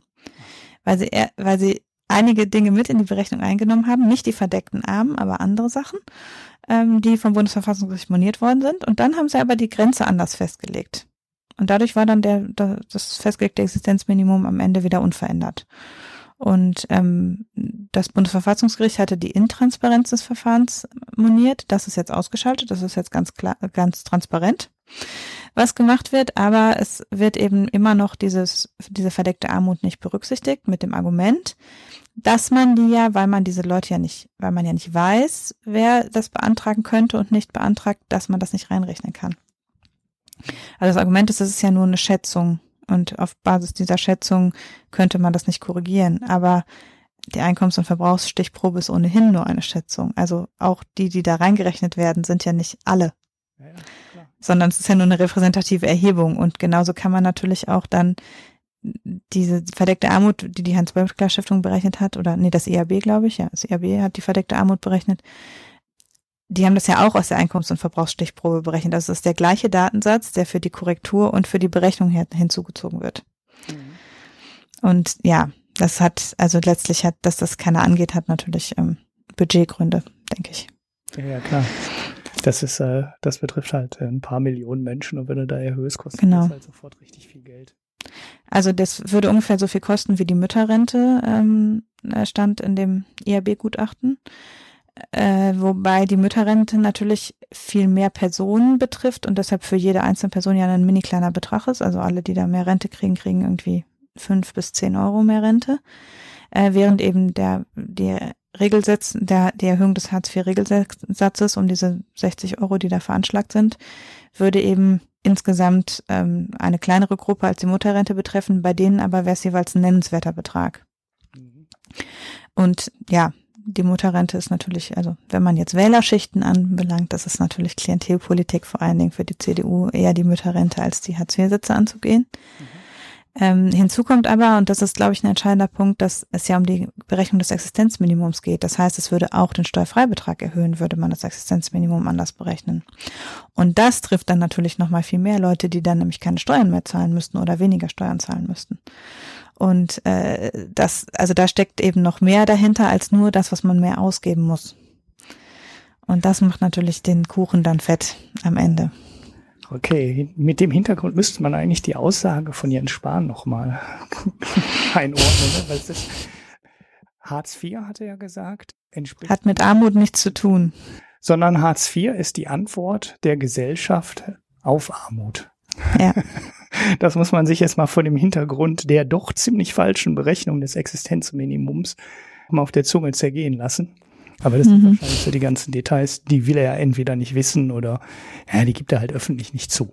Er sollte sie wissen, Herr Bayern, wie wir jetzt eben festgestellt haben, Staatssekretär im Finanzministerium. Ja, gut, Politiker sagen ja nicht immer öffentlich äh, alles, was sie wissen. die können ja. ja großzügig Fakten unter den Tisch fallen lassen oder ignorieren. Gut, dann haben wir das Hartz-IV-Thema auch. Wir haben jetzt dummerweise schon eine Stunde. Ich weiß jetzt gar nicht, ob ich mein Thema noch machen soll.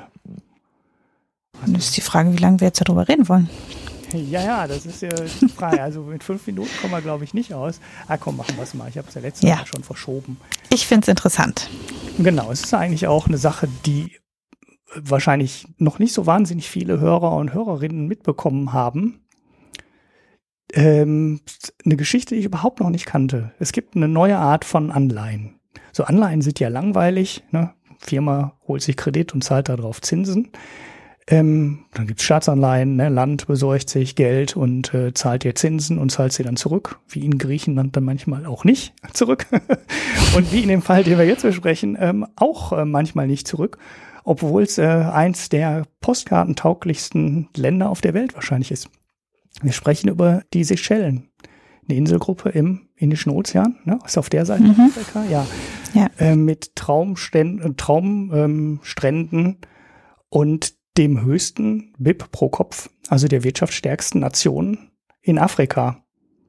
15.000 Dollar sind es jetzt aktuell. Als damals die Krise ausgebrochen war, waren es äh, irgendwie 10.000 oder sowas. Trotzdem hat das, das war lange eine Diktatur, also ein Parteienland, sozialistisch geprägt.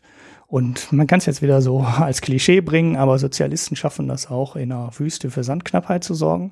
Und sie haben es auch geschafft, ähm, in einem eigentlich mit äh, Natur und mit echt hochwertigen Tourismus äh, verwöhnten Land zu schaffen, das Land in die Staatspleite zu treiben. Das war 2008. Danach mhm. gab es eine große Umschuldung. Sie haben es geschafft, glaube ich, auf 175 Prozent äh, des BIPs in Schulden zu kommen. Das ist das Niveau von Griechenland. Dann kam die Finanzkrise noch dazu. Der, die, der hochwertige Tourismus hat dadurch auch Probleme bekommen, weil es halt teuer war. Hm. Die kamen halt weniger Touristen. Die Ölpreise waren hoch in der Zeit davor. Sie haben de facto keine Rohstoffe. Sie haben auch, ja, da wird halt ein bisschen Landwirtschaft getrieben. Aber das ist halt so ungefähr so, das bringt so viel Geld, wie es in anderen extrem armen Ländern Afrikas auch bringt. Nämlich eigentlich nichts, ne? Damit kannst du dich selber versorgen, wenn du Glück hast. Ne? Wenn es gut läuft, auf den Seychellen kannst du dich, glaube ich, damit versorgen, weil das klimatisch auch mhm. gut gelegen ist. Aber das sorgt halt nicht für, für, nicht für Reichtum. Naja, damit haben die halt 2008, äh, sind die in die Pleite geschlittert, haben ihre Währungsbindungen aufgelöst und mussten dann die ganzen Auslandsschulden umschulden und haben das auch gemacht. Das ging alles dann mit dem IWF zusammen, haben jetzt, ja, ein tragbares Niveau, also sind nicht schuldenfrei, aber sie haben jetzt ein tragbares äh, Niveau gefunden. Okay, sie haben dann aber jetzt, und jetzt kommt der Deal, der es hat jetzt, ähm, ich weiß gar nicht, Ende letzten Jahres oder Anfang dieses Jahres ist es auf jeden Fall umgesetzt worden. Und zwar gibt es ähm, eine NGO aus Amerika, die heißt The Nature Conservancy und die schulden ähm, Anleihen von Ländern um. Also die kaufen den Ländern die Schulden ab und verlangen dafür äh, Zugeständnisse im Hinblick auf den Naturschutz. Diesen Deal sind die Seychellen jetzt eingegangen, haben ähm, den einen Teil der Anleihen verkaufe. Es ist ein relativ kleiner Teil, muss man ähm, sagen. Es war nur ein paar Prozent, im Prozent des äh, BIPs der Seychellen. Aber immerhin sind die Anleihen jetzt weg. Ich habe es ehrlich gesagt in den Details gar nicht gefunden, ob die jetzt komplett weg sind oder ob die nur zinsfrei gestellt wurden. Der, Im Gegenzug sind die Seychellen hingegangen und haben einen großen Teil des ähm, Meeresgebiets um die Inselgruppe herum komplett unter Naturschutz gestellt. Das heißt, äh, da gibt's keinen Tourismus mehr, da gibt's keine Fischerei mehr. Das wird quasi, das wird eigentlich nur noch überwacht, dass da keiner drin fischt. Also das wird halt ähm, ja komplett geschützt, wie man es an anderen Stellen auch erwarten würde. Und ich finde das eine ziemlich ähm, interessante Idee, die natürlich auch unter Umständen halt wieder Nachteile hat. So für so ein Land, was viel mit Tourismus oder, oder viel Geld durch den Tourismus verdient, ist es jetzt auf den oder im Großen und Ganzen eigentlich so ein Win-Win. Ne, sie haben weniger Schulden. Mhm. Und Umwelt und geschützte Umwelt ist natürlich immer ein Argument ähm, für Tourismus. Mit, mit heiler Natur bekommst du halt mehr, bekommst du halt einfacher Touristen, die in dein Land kommen. Ja, auf jeden Fall. Also gerade wenn du eben wie diese Schellen, ähm, das ist ja auch mehr oder weniger Naturtourismus. Es gibt da jetzt nichts anderes. Also die sind ja, es ist ja ausschließlich eigentlich die Natur, die man da äh, besucht. Ja. Jetzt ist natürlich die Frage, äh, wieso machen das nicht viel mehr Leute? Also äh, ich, gut, ich wusste natürlich äh, bis zum Lesen dieser Nachricht überhaupt nicht, dass es so Deals überhaupt gibt. Ne? Also dass es hm. eine Organisation gibt, die von Spenden lebt, die Staaten Schulden abkauft. Das könnte ja auch anders gehen. Sie könnten ja auch Staaten Geld dafür geben. Das, das kennt man schon so ein bisschen. Ne? Es hm. gibt ja so Regenwald. Aktionen, ne? also Krombacher ist jetzt diese ganz bekannte, die weil die ja permanent in jedem zweiten Werbeblock läuft, wo du dann pro Kasten Krombacher wird dann ein Quadratmeter Regenwald gekauft und gesichert. So Sachen kennt man ja, aber dass äh, so ein direkter Deal zwischen einer NGO und einem Staat geschlossen wird, der das über Schulden abwickelt, äh, finde ich ähm, eine ziemlich interessante Lösung. Ja, also im Prinzip ist es natürlich ein Ansatz, den die Staaten dann die Verantwortung zu nehmen, weil wenn jetzt Krombacher den Regenwald kauft, dann können die natürlich an dem, an der Stelle, an der sie agieren, können sie dann den einfach schützen. Sie könnten ihn aber natürlich jederzeit, wenn es sich lohnt, auch wieder verkaufen. Und wenn aber man das quasi zu einer, tatsächlich zu einem Naturschutzgebiet macht, also das wirklich aus staatlicher Hand äh, macht, dann hat natürlich so ein Staat, wenn man ihm dafür Schulden erlässt, einen ganz anderen Anreiz, sich da reinzuhängen und das zu sichern.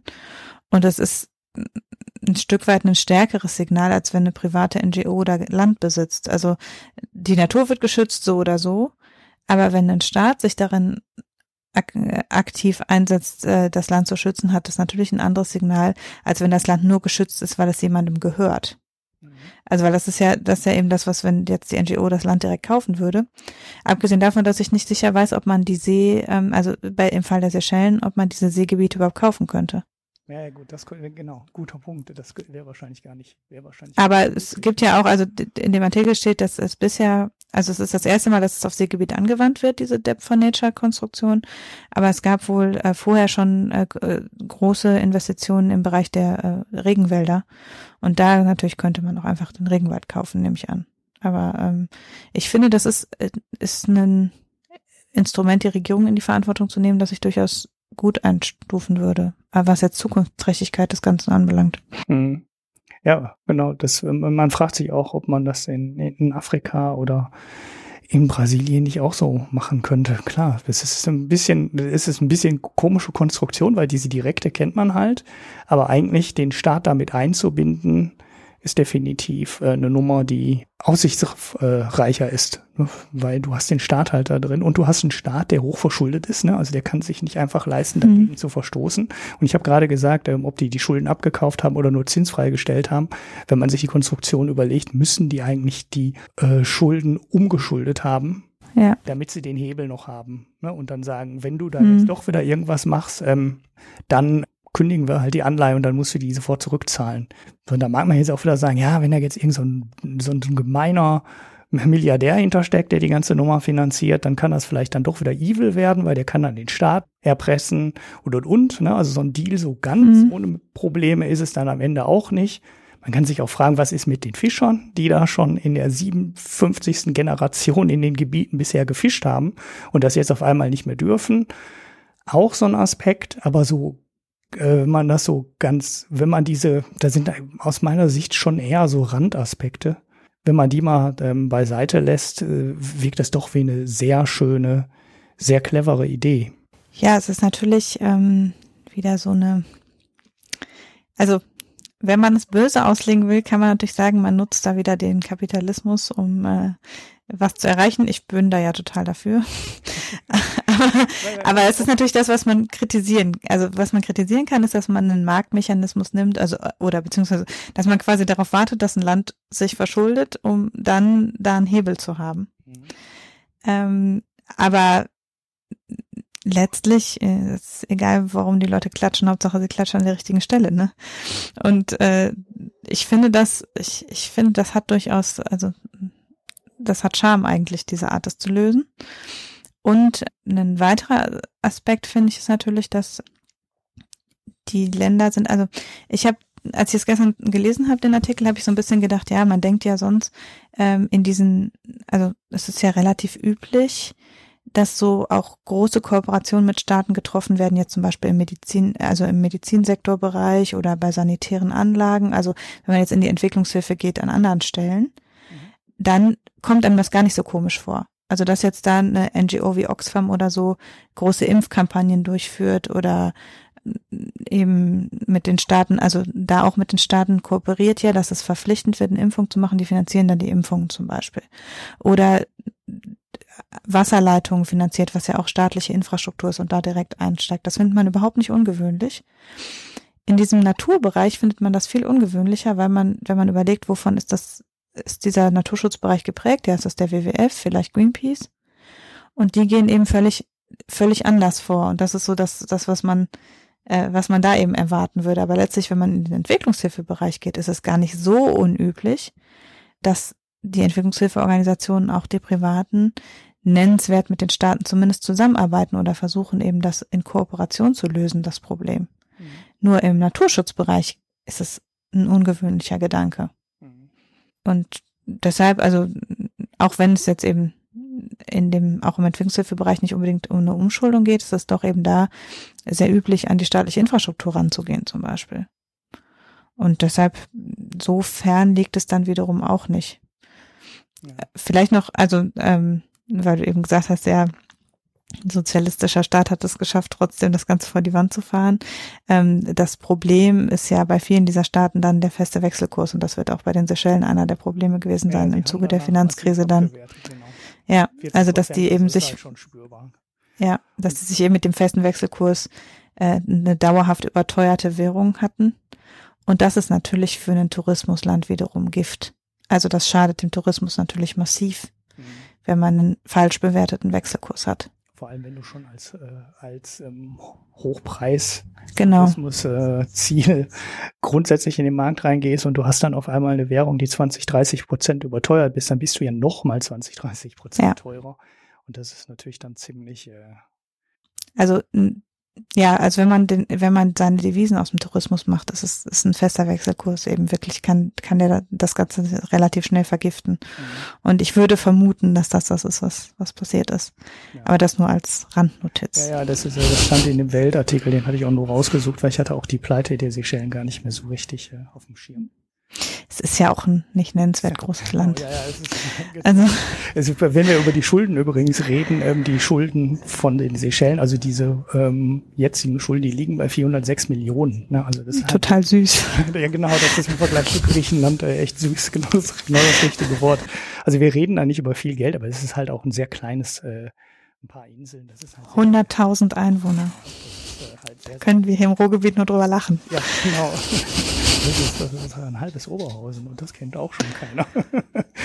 das ist auch total überschuldet, ne? Ja, genau, wir sind auch pleite. Aber wir haben keine Natur, die wir gegen Schulden tauschen können.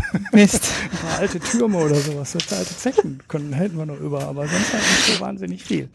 Hier, wir geben euch Kulturerbe, kommt. Genau. mal gucken, irgendwie muss ich das noch mal ein bisschen mehr promoten hier. Okay, dann hatten wir das auch mal besprochen. Äh, da würde mich äh, vor allem mal so Hörerinnen-Feedback zu interessieren, weil ich finde, das ist eine echt interessante Idee. In dem Reuters-Artikel, ach nee, in dem NPA-Artikel steht am Ende auch, ah nee, in dem Reuters-Artikel steht es auch, ich sehe gerade according to Reuters, ähm, gab es wohl schon ein paar Deals ähnlicher Art in äh, Lateinamerika und in auf den in irgendwelchen karibischen Inseln, wo das aber mit Land gemacht wurde, also wahrscheinlich dann auch eher mit Regenwald zum Schutz. Aber auch diese mhm. kannte ich jetzt nicht. Bei den Seychellen habe ich es halt zufällig mitbekommen. Naja. Ja. Gut. Fände ich auch interessant, auch ob man bereit wäre, für so eine NGO zu spenden. Ja. Also da quasi Geld zu investieren darin, dass einem dann ein Stück mehr in, in der Nähe der Seychellen gehört mit der Spende. Ist ja auch eigentlich ein netter Gedanke, finde ich. Mir gehört ein. Genau, ein, eine Muschel. Irgendwie so. Ja, ähm, dann, ich meine, dann kann man ja auch mal hinfahren und sich das vor Ort angucken. Dann hat man wenigstens eine gute Ausrede. Leonardo DiCaprio ist übrigens einer äh, der Leute, der der NGO. Der Großspender. Mhm. Und äh, ja, dann wisst ihr, vielleicht trefft er den dann auch da, ne? Also auf Mädels, ihr findet ihn doch alle so toll. okay, dann haben wir das auch. Dann sind wir durch mit den Themen, die wir uns heute so vorgesehen haben. Wir haben zwar hier im Clip habe ich noch 34 andere Themen eingetragen, aber äh, alles können wir nicht machen, auch so viele kurze. Ein langes von dir schieben wir dann auch noch mal. Ja, ja, dann sind wir beim Gesellschaftsteil. Hurra! Ähm, mhm. Wir haben Picks. Du hast einen schönen. Ich habe einen. Ich muss du keinen? überlegen. Doch, ich suche einen Podcast raus noch schnell. Ich habe nämlich ganz viele Podcasts dummerweise, die ich in der letzten Zeit ähm, hörenswert fand. Ich empfehle ja immer hier auf, äh, auf FIT. Das nutzt aber keiner. Wieso das? Dann fange ich vielleicht doch einfach an, weil ich das jetzt gerade schon hier aufgemacht habe. Und zwar ja. geht es da um äh, eigentlich um das Thema Zölle, weil das hatten wir jetzt auch schon einmal. Und da habe ich mehrere. Ähm, es gibt einen neuen von Planet Money, den habe ich ja schon mehrfach gepickt hier, den Podcast. Die haben so einen Kurzpodcast jetzt, der heißt The Indicator, der kommt täglich. Da picken die sich eine Zahl raus, äh, um den sie dann einen kurzen Podcast stricken. Das sind dann so sechs, acht, zehn Minuten, länger sind die aber nie. Und die hatten jetzt äh, zwei, drei Folgen zu ähm, Trump äh, und den Zöllen und äh, was dann dahinter stecken könnte. Ich habe noch einen aus dem Hauptpodcast von Planet Money, der heißt The Lollipop War, der auch so ein paar Aspekte beschreibt. Da geht es darum, dass die Amerikaner einen Mindestpreis für Zucker haben im Land. Mhm. Und deshalb setzen die alle diesen, ähm, ja, was heißt das auf Deutsch? Wie übersetzt man das? Cornstarch, äh, Korn, Sirup? Ist das dann Mais-Sirup? Ja, Mais-Sirup. So in Deutschland eigentlich gar nicht, ne, oder? Also wir machen das ja hier aus Zuckerrüben. Aber man kann das halt auch aus Mais machen. Und das ist halt so eine klassische Agrarsubvention. Und das beschreibt dann so ein paar der Geschichten, die dann passieren, wenn du Produkte in einem Land künstlich teuer machst. Der Hersteller der ähm, Lutscher, der ist nämlich dann einfach nach Mexiko gegangen, weil er hat festgestellt, ich kann die Dinger nur mit Zucker herstellen und nicht aus mhm. ähm, Mais-Sirup. Und da der Zucker in den USA zu teuer war, weil der halt ein regulierter Preis ist, was ähnliches, was passieren würde, wenn man Zolle auf äh, Importe setzt, dann werden halt bestimmte Sachen in dem Land teuer. Und dann ist er rausgegangen aus den USA und produziert die jetzt halt in Mexiko. Das ist halt so ein schöner Aspekt, wo du dann sagen kannst, ah, ich habe in der Landwirtschaft ganz viele Arbeitsplätze geschaffen, aber woanders in der Kette, wo es ja halt nicht auffällt, ne, und wo du dich als Politiker dann nicht wieder hinstellen kannst und sagen, ich habe hier Arbeitsplätze geschaffen.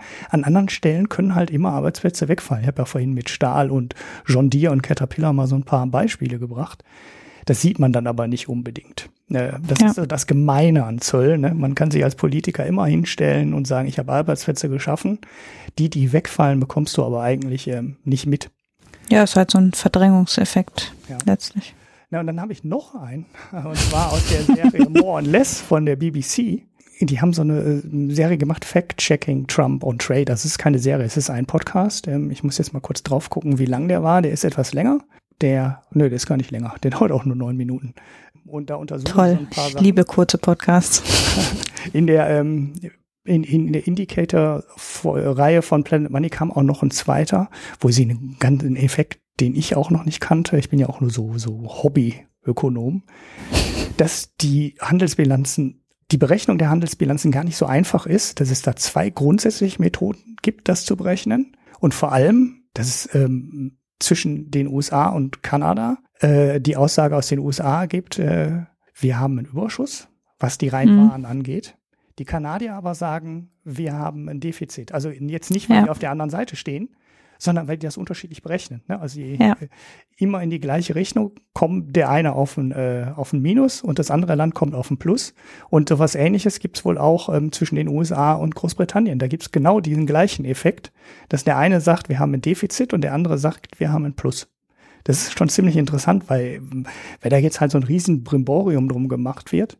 Das ist aber eine der Zahlen, die man gar nicht so einfach ähm, erfassen kann und wo du dann so Abgrenzungs- Probleme bekommst. Ein Klassiker, der in einem der Podcasts, ich kann jetzt nicht mehr genau sagen, in welchem, genannt wird, ist Kanada bewertet zum Beispiel Computer, die in, äh, aus China kommen und in Kanada ähm, ja quasi nur eingepackt werden. Ich nehme mal an, das geht dann um mhm. ein Dell-Werk oder sowas. Ne? Die bekommen halt einen Haufen PCs und äh, machen dann noch irgendwas damit in Kanada und verkaufen die dann in die USA. So, die wertet Kanada quasi als durchlaufendes Gut. Mhm. Und es taucht dann in der kanadischen äh, Handelsbilanz eigentlich nicht als Export auf.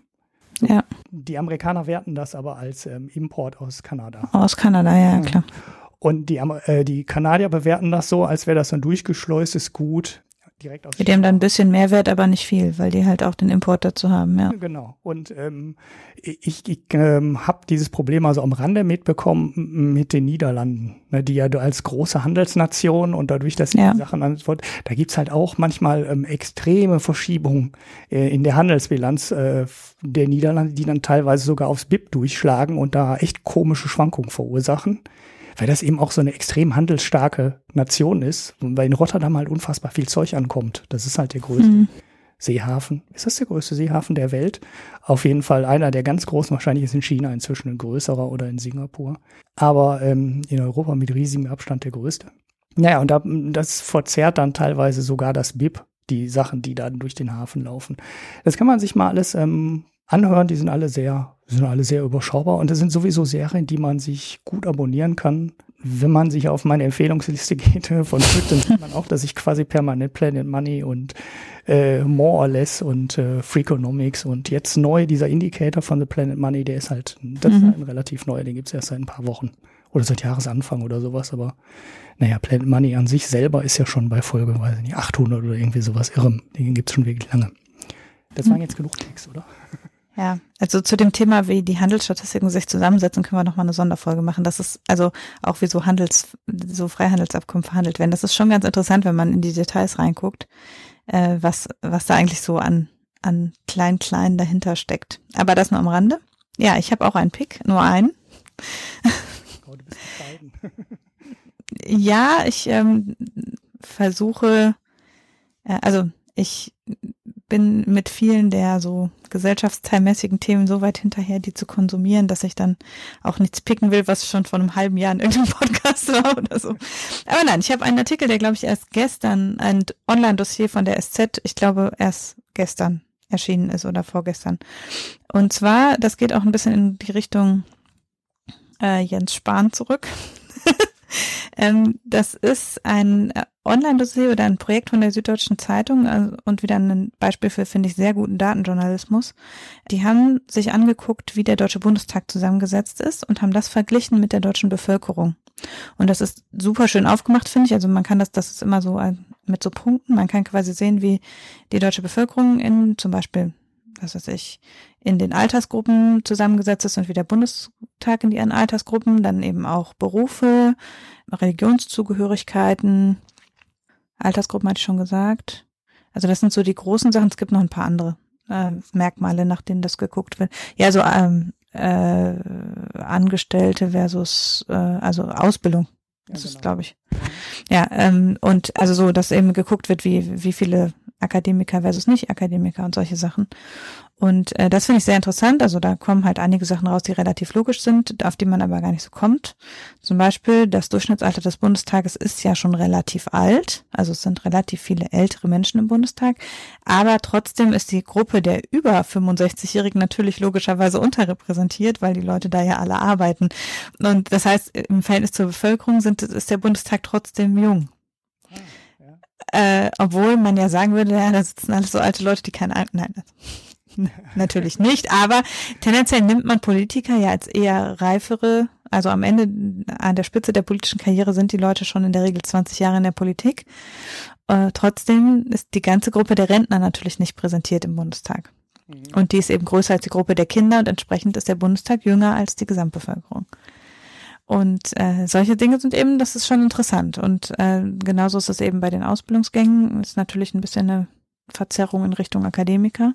Und äh, da kann man dann eben mal so gucken, welche an welchen Stellen eigentlich die Politiker sich sozusagen besonders, ja, letztlich besonders viel Aufmerksamkeit äh, schen schenken müssten, weil sie das selber aus eigener Erfahrung nicht repräsentieren können und äh, welche Teile der Bevölkerung also eigentlich aktiver repräsentiert werden müssten, weil sie nicht einfach durch die Leute im Bundestag repräsentiert sind.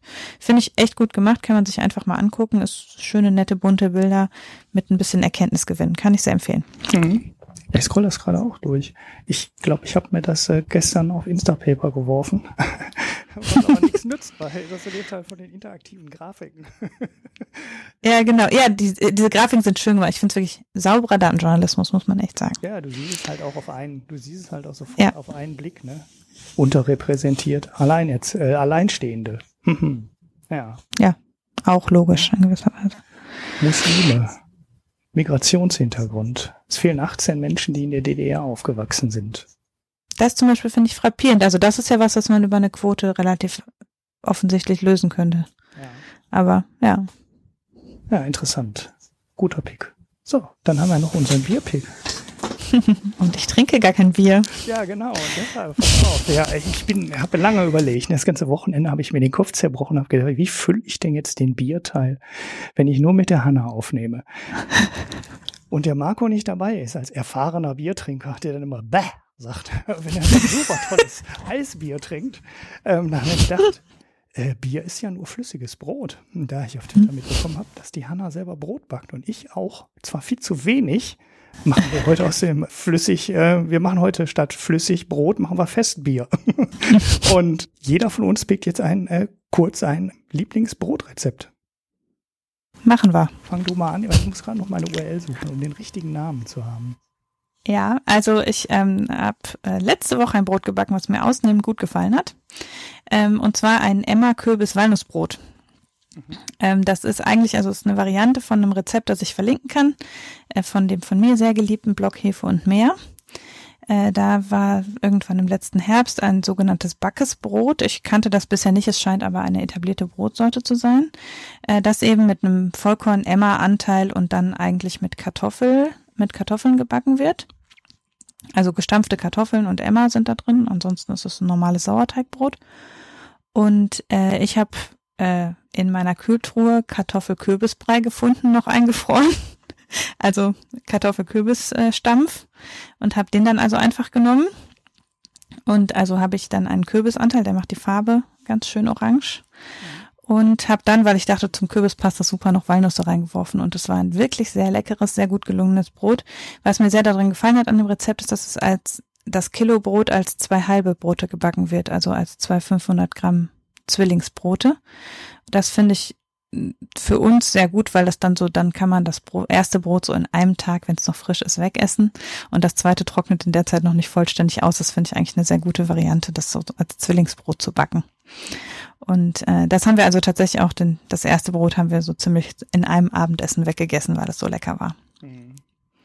Ja. Also muss ich vielleicht ich sage noch mal kurz, ich habe einfach den Kartoffelstampf durch halb Kürbis, halb Kartoffel ersetzt und dann eben noch Walnüsse reingetan. Ja, ich kann euch sagen, ich habe hier das, ich habe das Bild, ne? die Hanna hat das Bild hochgeladen und das sieht, mhm. oh, ich, kann, oh, ich habe schon, ich bin schon fertig mit dem Abendessen, weil wir zu spät aufnehmen, aber äh, ich, ich kann mir gut vorstellen, dass das unglaublich lecker ist. Frisches Brot ist eh fast immer lecker. Ne? Also ja. ich finde immer so, die ähm, Spreu vom Weizen trennt sich dann äh, an Tag zwei oder drei. Ähm, mhm. Wenn du das dann, dann äh, am, wenn du das abends machst, das Brot, also nachmittags backst und abends isst, dann schmeckt es am nächsten Morgen auch noch. Und wenn du dann so ein 500 Gramm Brot machst, dann ist es dann auch schon fast weg. Ne? Also das. Ja. Also wir essen immer so die erste Hälfte gefühlt innerhalb von Sekunden und dann die zweite Hälfte dauert dann deutlich länger. Ja, ja, genau. Das ist immer so ja. ein bisschen. Äh, ja, ich habe ich hab auch eine ganze Zeit lang schon diese Sauerteigbrote gemacht. Da habe ich jetzt noch nicht wieder mit angefangen. Wenn mein Bäcker hat mein Lieblingsbrot aus dem Programm geworfen. Das war ihm genau so ein 500 Gramm Brot. Was ich auch immer Dienstags oder Mittwochs noch mal kaufen wollte, weil am Wochenende essen wir relativ wenig Brot. Ne? Da sind wir abends dann halt, mhm. sind halt abends öfter weg und morgens gibt's Brötchen und äh, einen Stuten. Das kaufen wir immer zum Wochenende und deshalb haben wir am Wochenende immer ein Problem, Brot wegzukriegen. Und wenn ich dann erst am Dienstag oder am Mittwoch ein Brot kaufe, dann geht halt nicht mehr als 500 Gramm, weil den ein großes kriegen wir dann halt nicht mehr weg. Naja, mhm. und dann haben sie jetzt mein einziges leckeres 500 Gramm Brot aus dem Programm genommen. Kann man noch vorbestellen, aber so weit kann ich nicht vorplanen. Das geht nicht. das schaffe ich nicht. Äh, und deshalb habe ich jetzt einfach mal wieder angefangen zu backen. Und zwar mit dem Brot, was du auf Twitter gepostet hattest. Mhm. Äh, auch von Hefe und Meer, gleiche Block. Dieser westfälische Bauern, Bauernstuten. Ne, mit etwas. Köstlich, ne? Das ist äh, schon, ja, ich muss sagen, die zweite Version ist mir nicht so gut gelungen, aber die erste war gut. Ich weiß, dass das erste Brot, äh, ich weiß, dass es gut ist.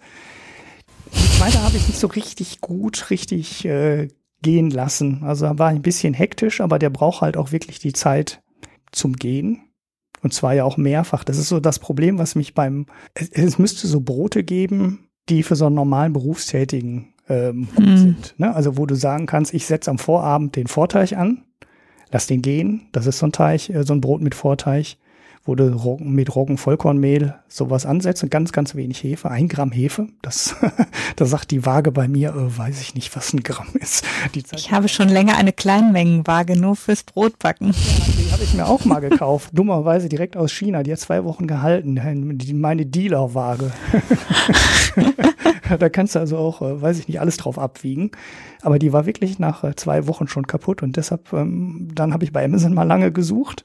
Da kannst du mir dann auch nochmal nach der Sendung einen Tipp geben, was du da gekauft hast, weil bei Amazon die Kritiken sind halt alles auch Maschinenzeug und hält zwei Tage. Da muss ich irgendwas Gutes nochmal finden.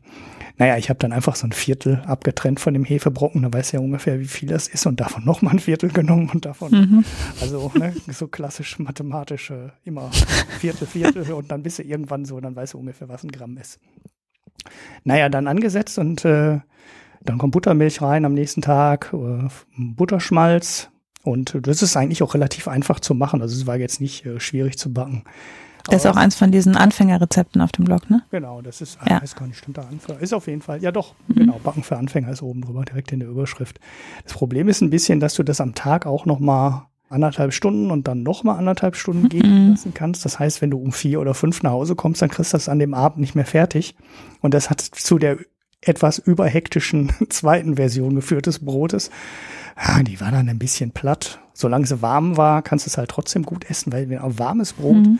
Butter drauf und dann irgendwas, was Aroma hat, ist ja völlig, völlig egal, weil durch die Wärme hast du das dann halt sofort das Aroma in der Nase. Ne? Also egal, ob du Käse mhm. drauflegst oder Salami drauflegst. am ersten Tag war das dann völlig okay, aber am nächsten Tag war schon so, hm, ja, das war halt wirklich nicht locker genug. Äh, aber das Brot an sich, das Rezept ist äh, sehr gut. Was man nochmal bräuchte, wäre so überarbeitete Rezepte, wo du ja am Abend den Vorteig ansetzt und dann am Morgen den vollen Teig ansetzt und den dann am Nachmittag fertig backen kannst. Ich frage mich das, ob man das irgendwie über Temperierung des das geht. hinbekommen kann. Also indem das einfach bei ne, im Kühlschrank dann länger gehen lässt. Genau, also der Trick ist der, du musst den Vorteig morgens ansetzen mhm. und dann am nächsten Abend das Brot machen und es dann kalt gehen lassen. Da muss man nur darauf achten, dass man die Hefe, also für kalte Gare muss man die Hefemenge etwas reduzieren normalerweise. Ähm, und dann kannst du es aber über Nacht kalt gehen lassen und dann schaffst du es vielleicht bis am nächsten Morgen. Also dann kannst du es ja am nächsten Morgen musst du es dann auf Raumtemperatur wieder bringen. Das heißt, du holst es idealerweise direkt nach dem Aufstehen raus und kannst es eine Stunde später in den Ofen schieben. Das geht dann mit dem programmierbaren Backofen unter Umständen, das dann noch vor der vor der Arbeit hinzukriegen. Ähm, also ich mache das, ich, ich back ganz gerne Sachen mit, die über Nacht kalt gehen, genau aus dem Grund, dass ich dann eben den Teig über Nacht stehen lassen kann und nicht nochmal dieses anderthalb Stunden, anderthalb Stunden Problem habe. Man muss eben nur Rezepte nehmen, aber die sind bei Hefe und Mehl, die sind eh alle mit relativ wenig Hefe. Man darf eben dann nichts nehmen, wo 20 Gramm Hefe reinkommen. Das äh, explodiert einem dann über Nacht, auch wenn man es bei 5 Grad gehen lässt. Ja. Und dann kann man es entweder schon am Stück direkt in den Kühlschrank, also schon im Gärkörbchen in den Kühlschrank stellen oder bei Wetter wie im Moment einfach auf den Balkon. Aha. Und das, äh, und dann, ja, hast du das Problem nicht. Ja, ja, okay. Ich, ich, ich suche irgendwann, irgendwo muss man nochmal im äh, Diskussionsforum, muss man einer die Rezepte so komplett fertig machen, dass da steht. Montagabend ja. oder Sonntagabend den Vortag ansetzen. Ne? Stimmt. Ne? So, dann, ja. Ne, weil das ja sehr an der Temperatur hängt. Also bei der ersten Version, bei dem, wo es richtig gut geworden ist, da habe ich es halt auch in den Kühlschrank gestellt. Er weiß dann äh, nicht zeitlich, ich dachte, der, der ging schon so stark, da habe ich gedacht, oh, stell dir mal schnell in den Kühlschrank, der geht viel zu stark. Ähm, habe ich in den Kühlschrank gestellt, da hat er dann auch nicht mehr, leider nicht ganz aufgehört, da muss ich dann nachher den Kühlschrank waschen. Aber es ist nicht so wahnsinnig viel aus dem, äh, aus dem Tupper, aus der Tupperschale dann rausgelaufen oben. Äh, ja, aber ähm, normalerweise ist es ja, also ich habe eine Zeit lang auch diese ganzen Sauerteigbrote aus dem Plötzblock gemacht das ist ja dann so schon sehr advanced dann teilweise die Sachen mhm. gemacht werden, auch weil der dann so mit fallenden Gärtemperaturen arbeitet. Wo du dann ja bei 35 Grad anfängst und mit fallender Temperatur und so, das, das kannst du ja eigentlich zu Hause gar nicht groß nachstellen. Aber der hat auch einfachere Rezepte, aber halt auch viel mit Sauerteig.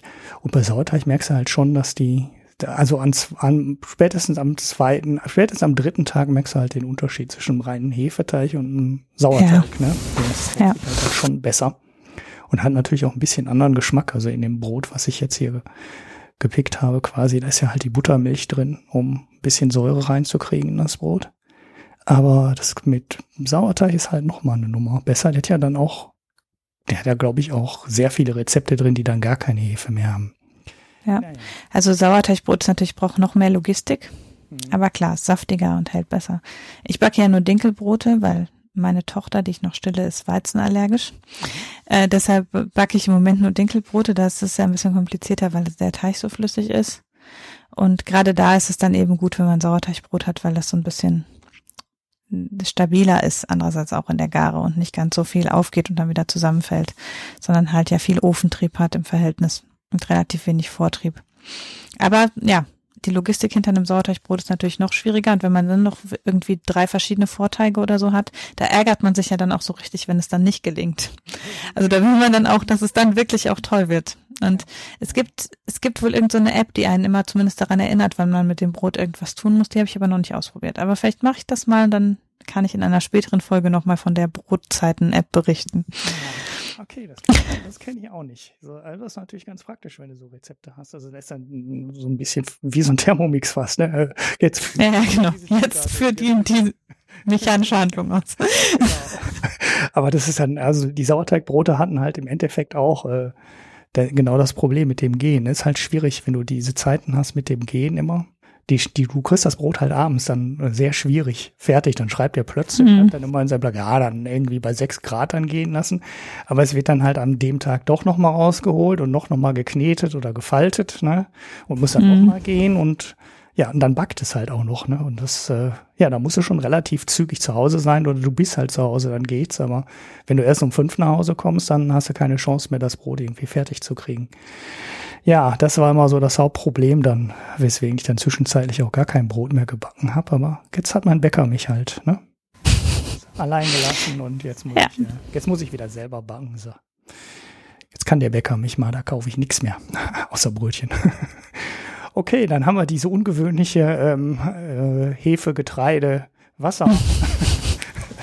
äh, Hefe, äh, Hefe, Getreide, Wassersegment ähm, heute mal ungewöhnlich abgehandelt. Und ja, das war's dann für heute. Genau. Wir sind jetzt ja doch auch schon länger beschäftigt, als wir vorhatten. Ja, ja, wir sind, äh, jetzt ist jetzt halb elf, so lange wollten wir eigentlich gar nicht, aber äh, vor allem muss ich den Kram auch morgen früh noch schneiden, weil ich morgen Nachmittag ähm, nicht hier bin. Vielleicht wird es dann auch am Wochenende, aber das werden wir dann sehen, ähm, wenn ich es morgen früh nicht schaffe. Okay. Ja, haben wir sonst noch irgendwas Wichtiges? Das kennt ihr ja alles. Spenden, vielen Dank. Ähm, Feedback hatten wir jetzt nicht so viel, habe ich alles beantwortet. Wir freuen uns immer über die Sterne, über Hörerkommentare. Empfehlt uns weiter, bleibt uns treu und ja, das war's von meiner Seite. Ich sag mal, bis zum nächsten Mal. Ciao. Bis zum nächsten Mal. Tschüss.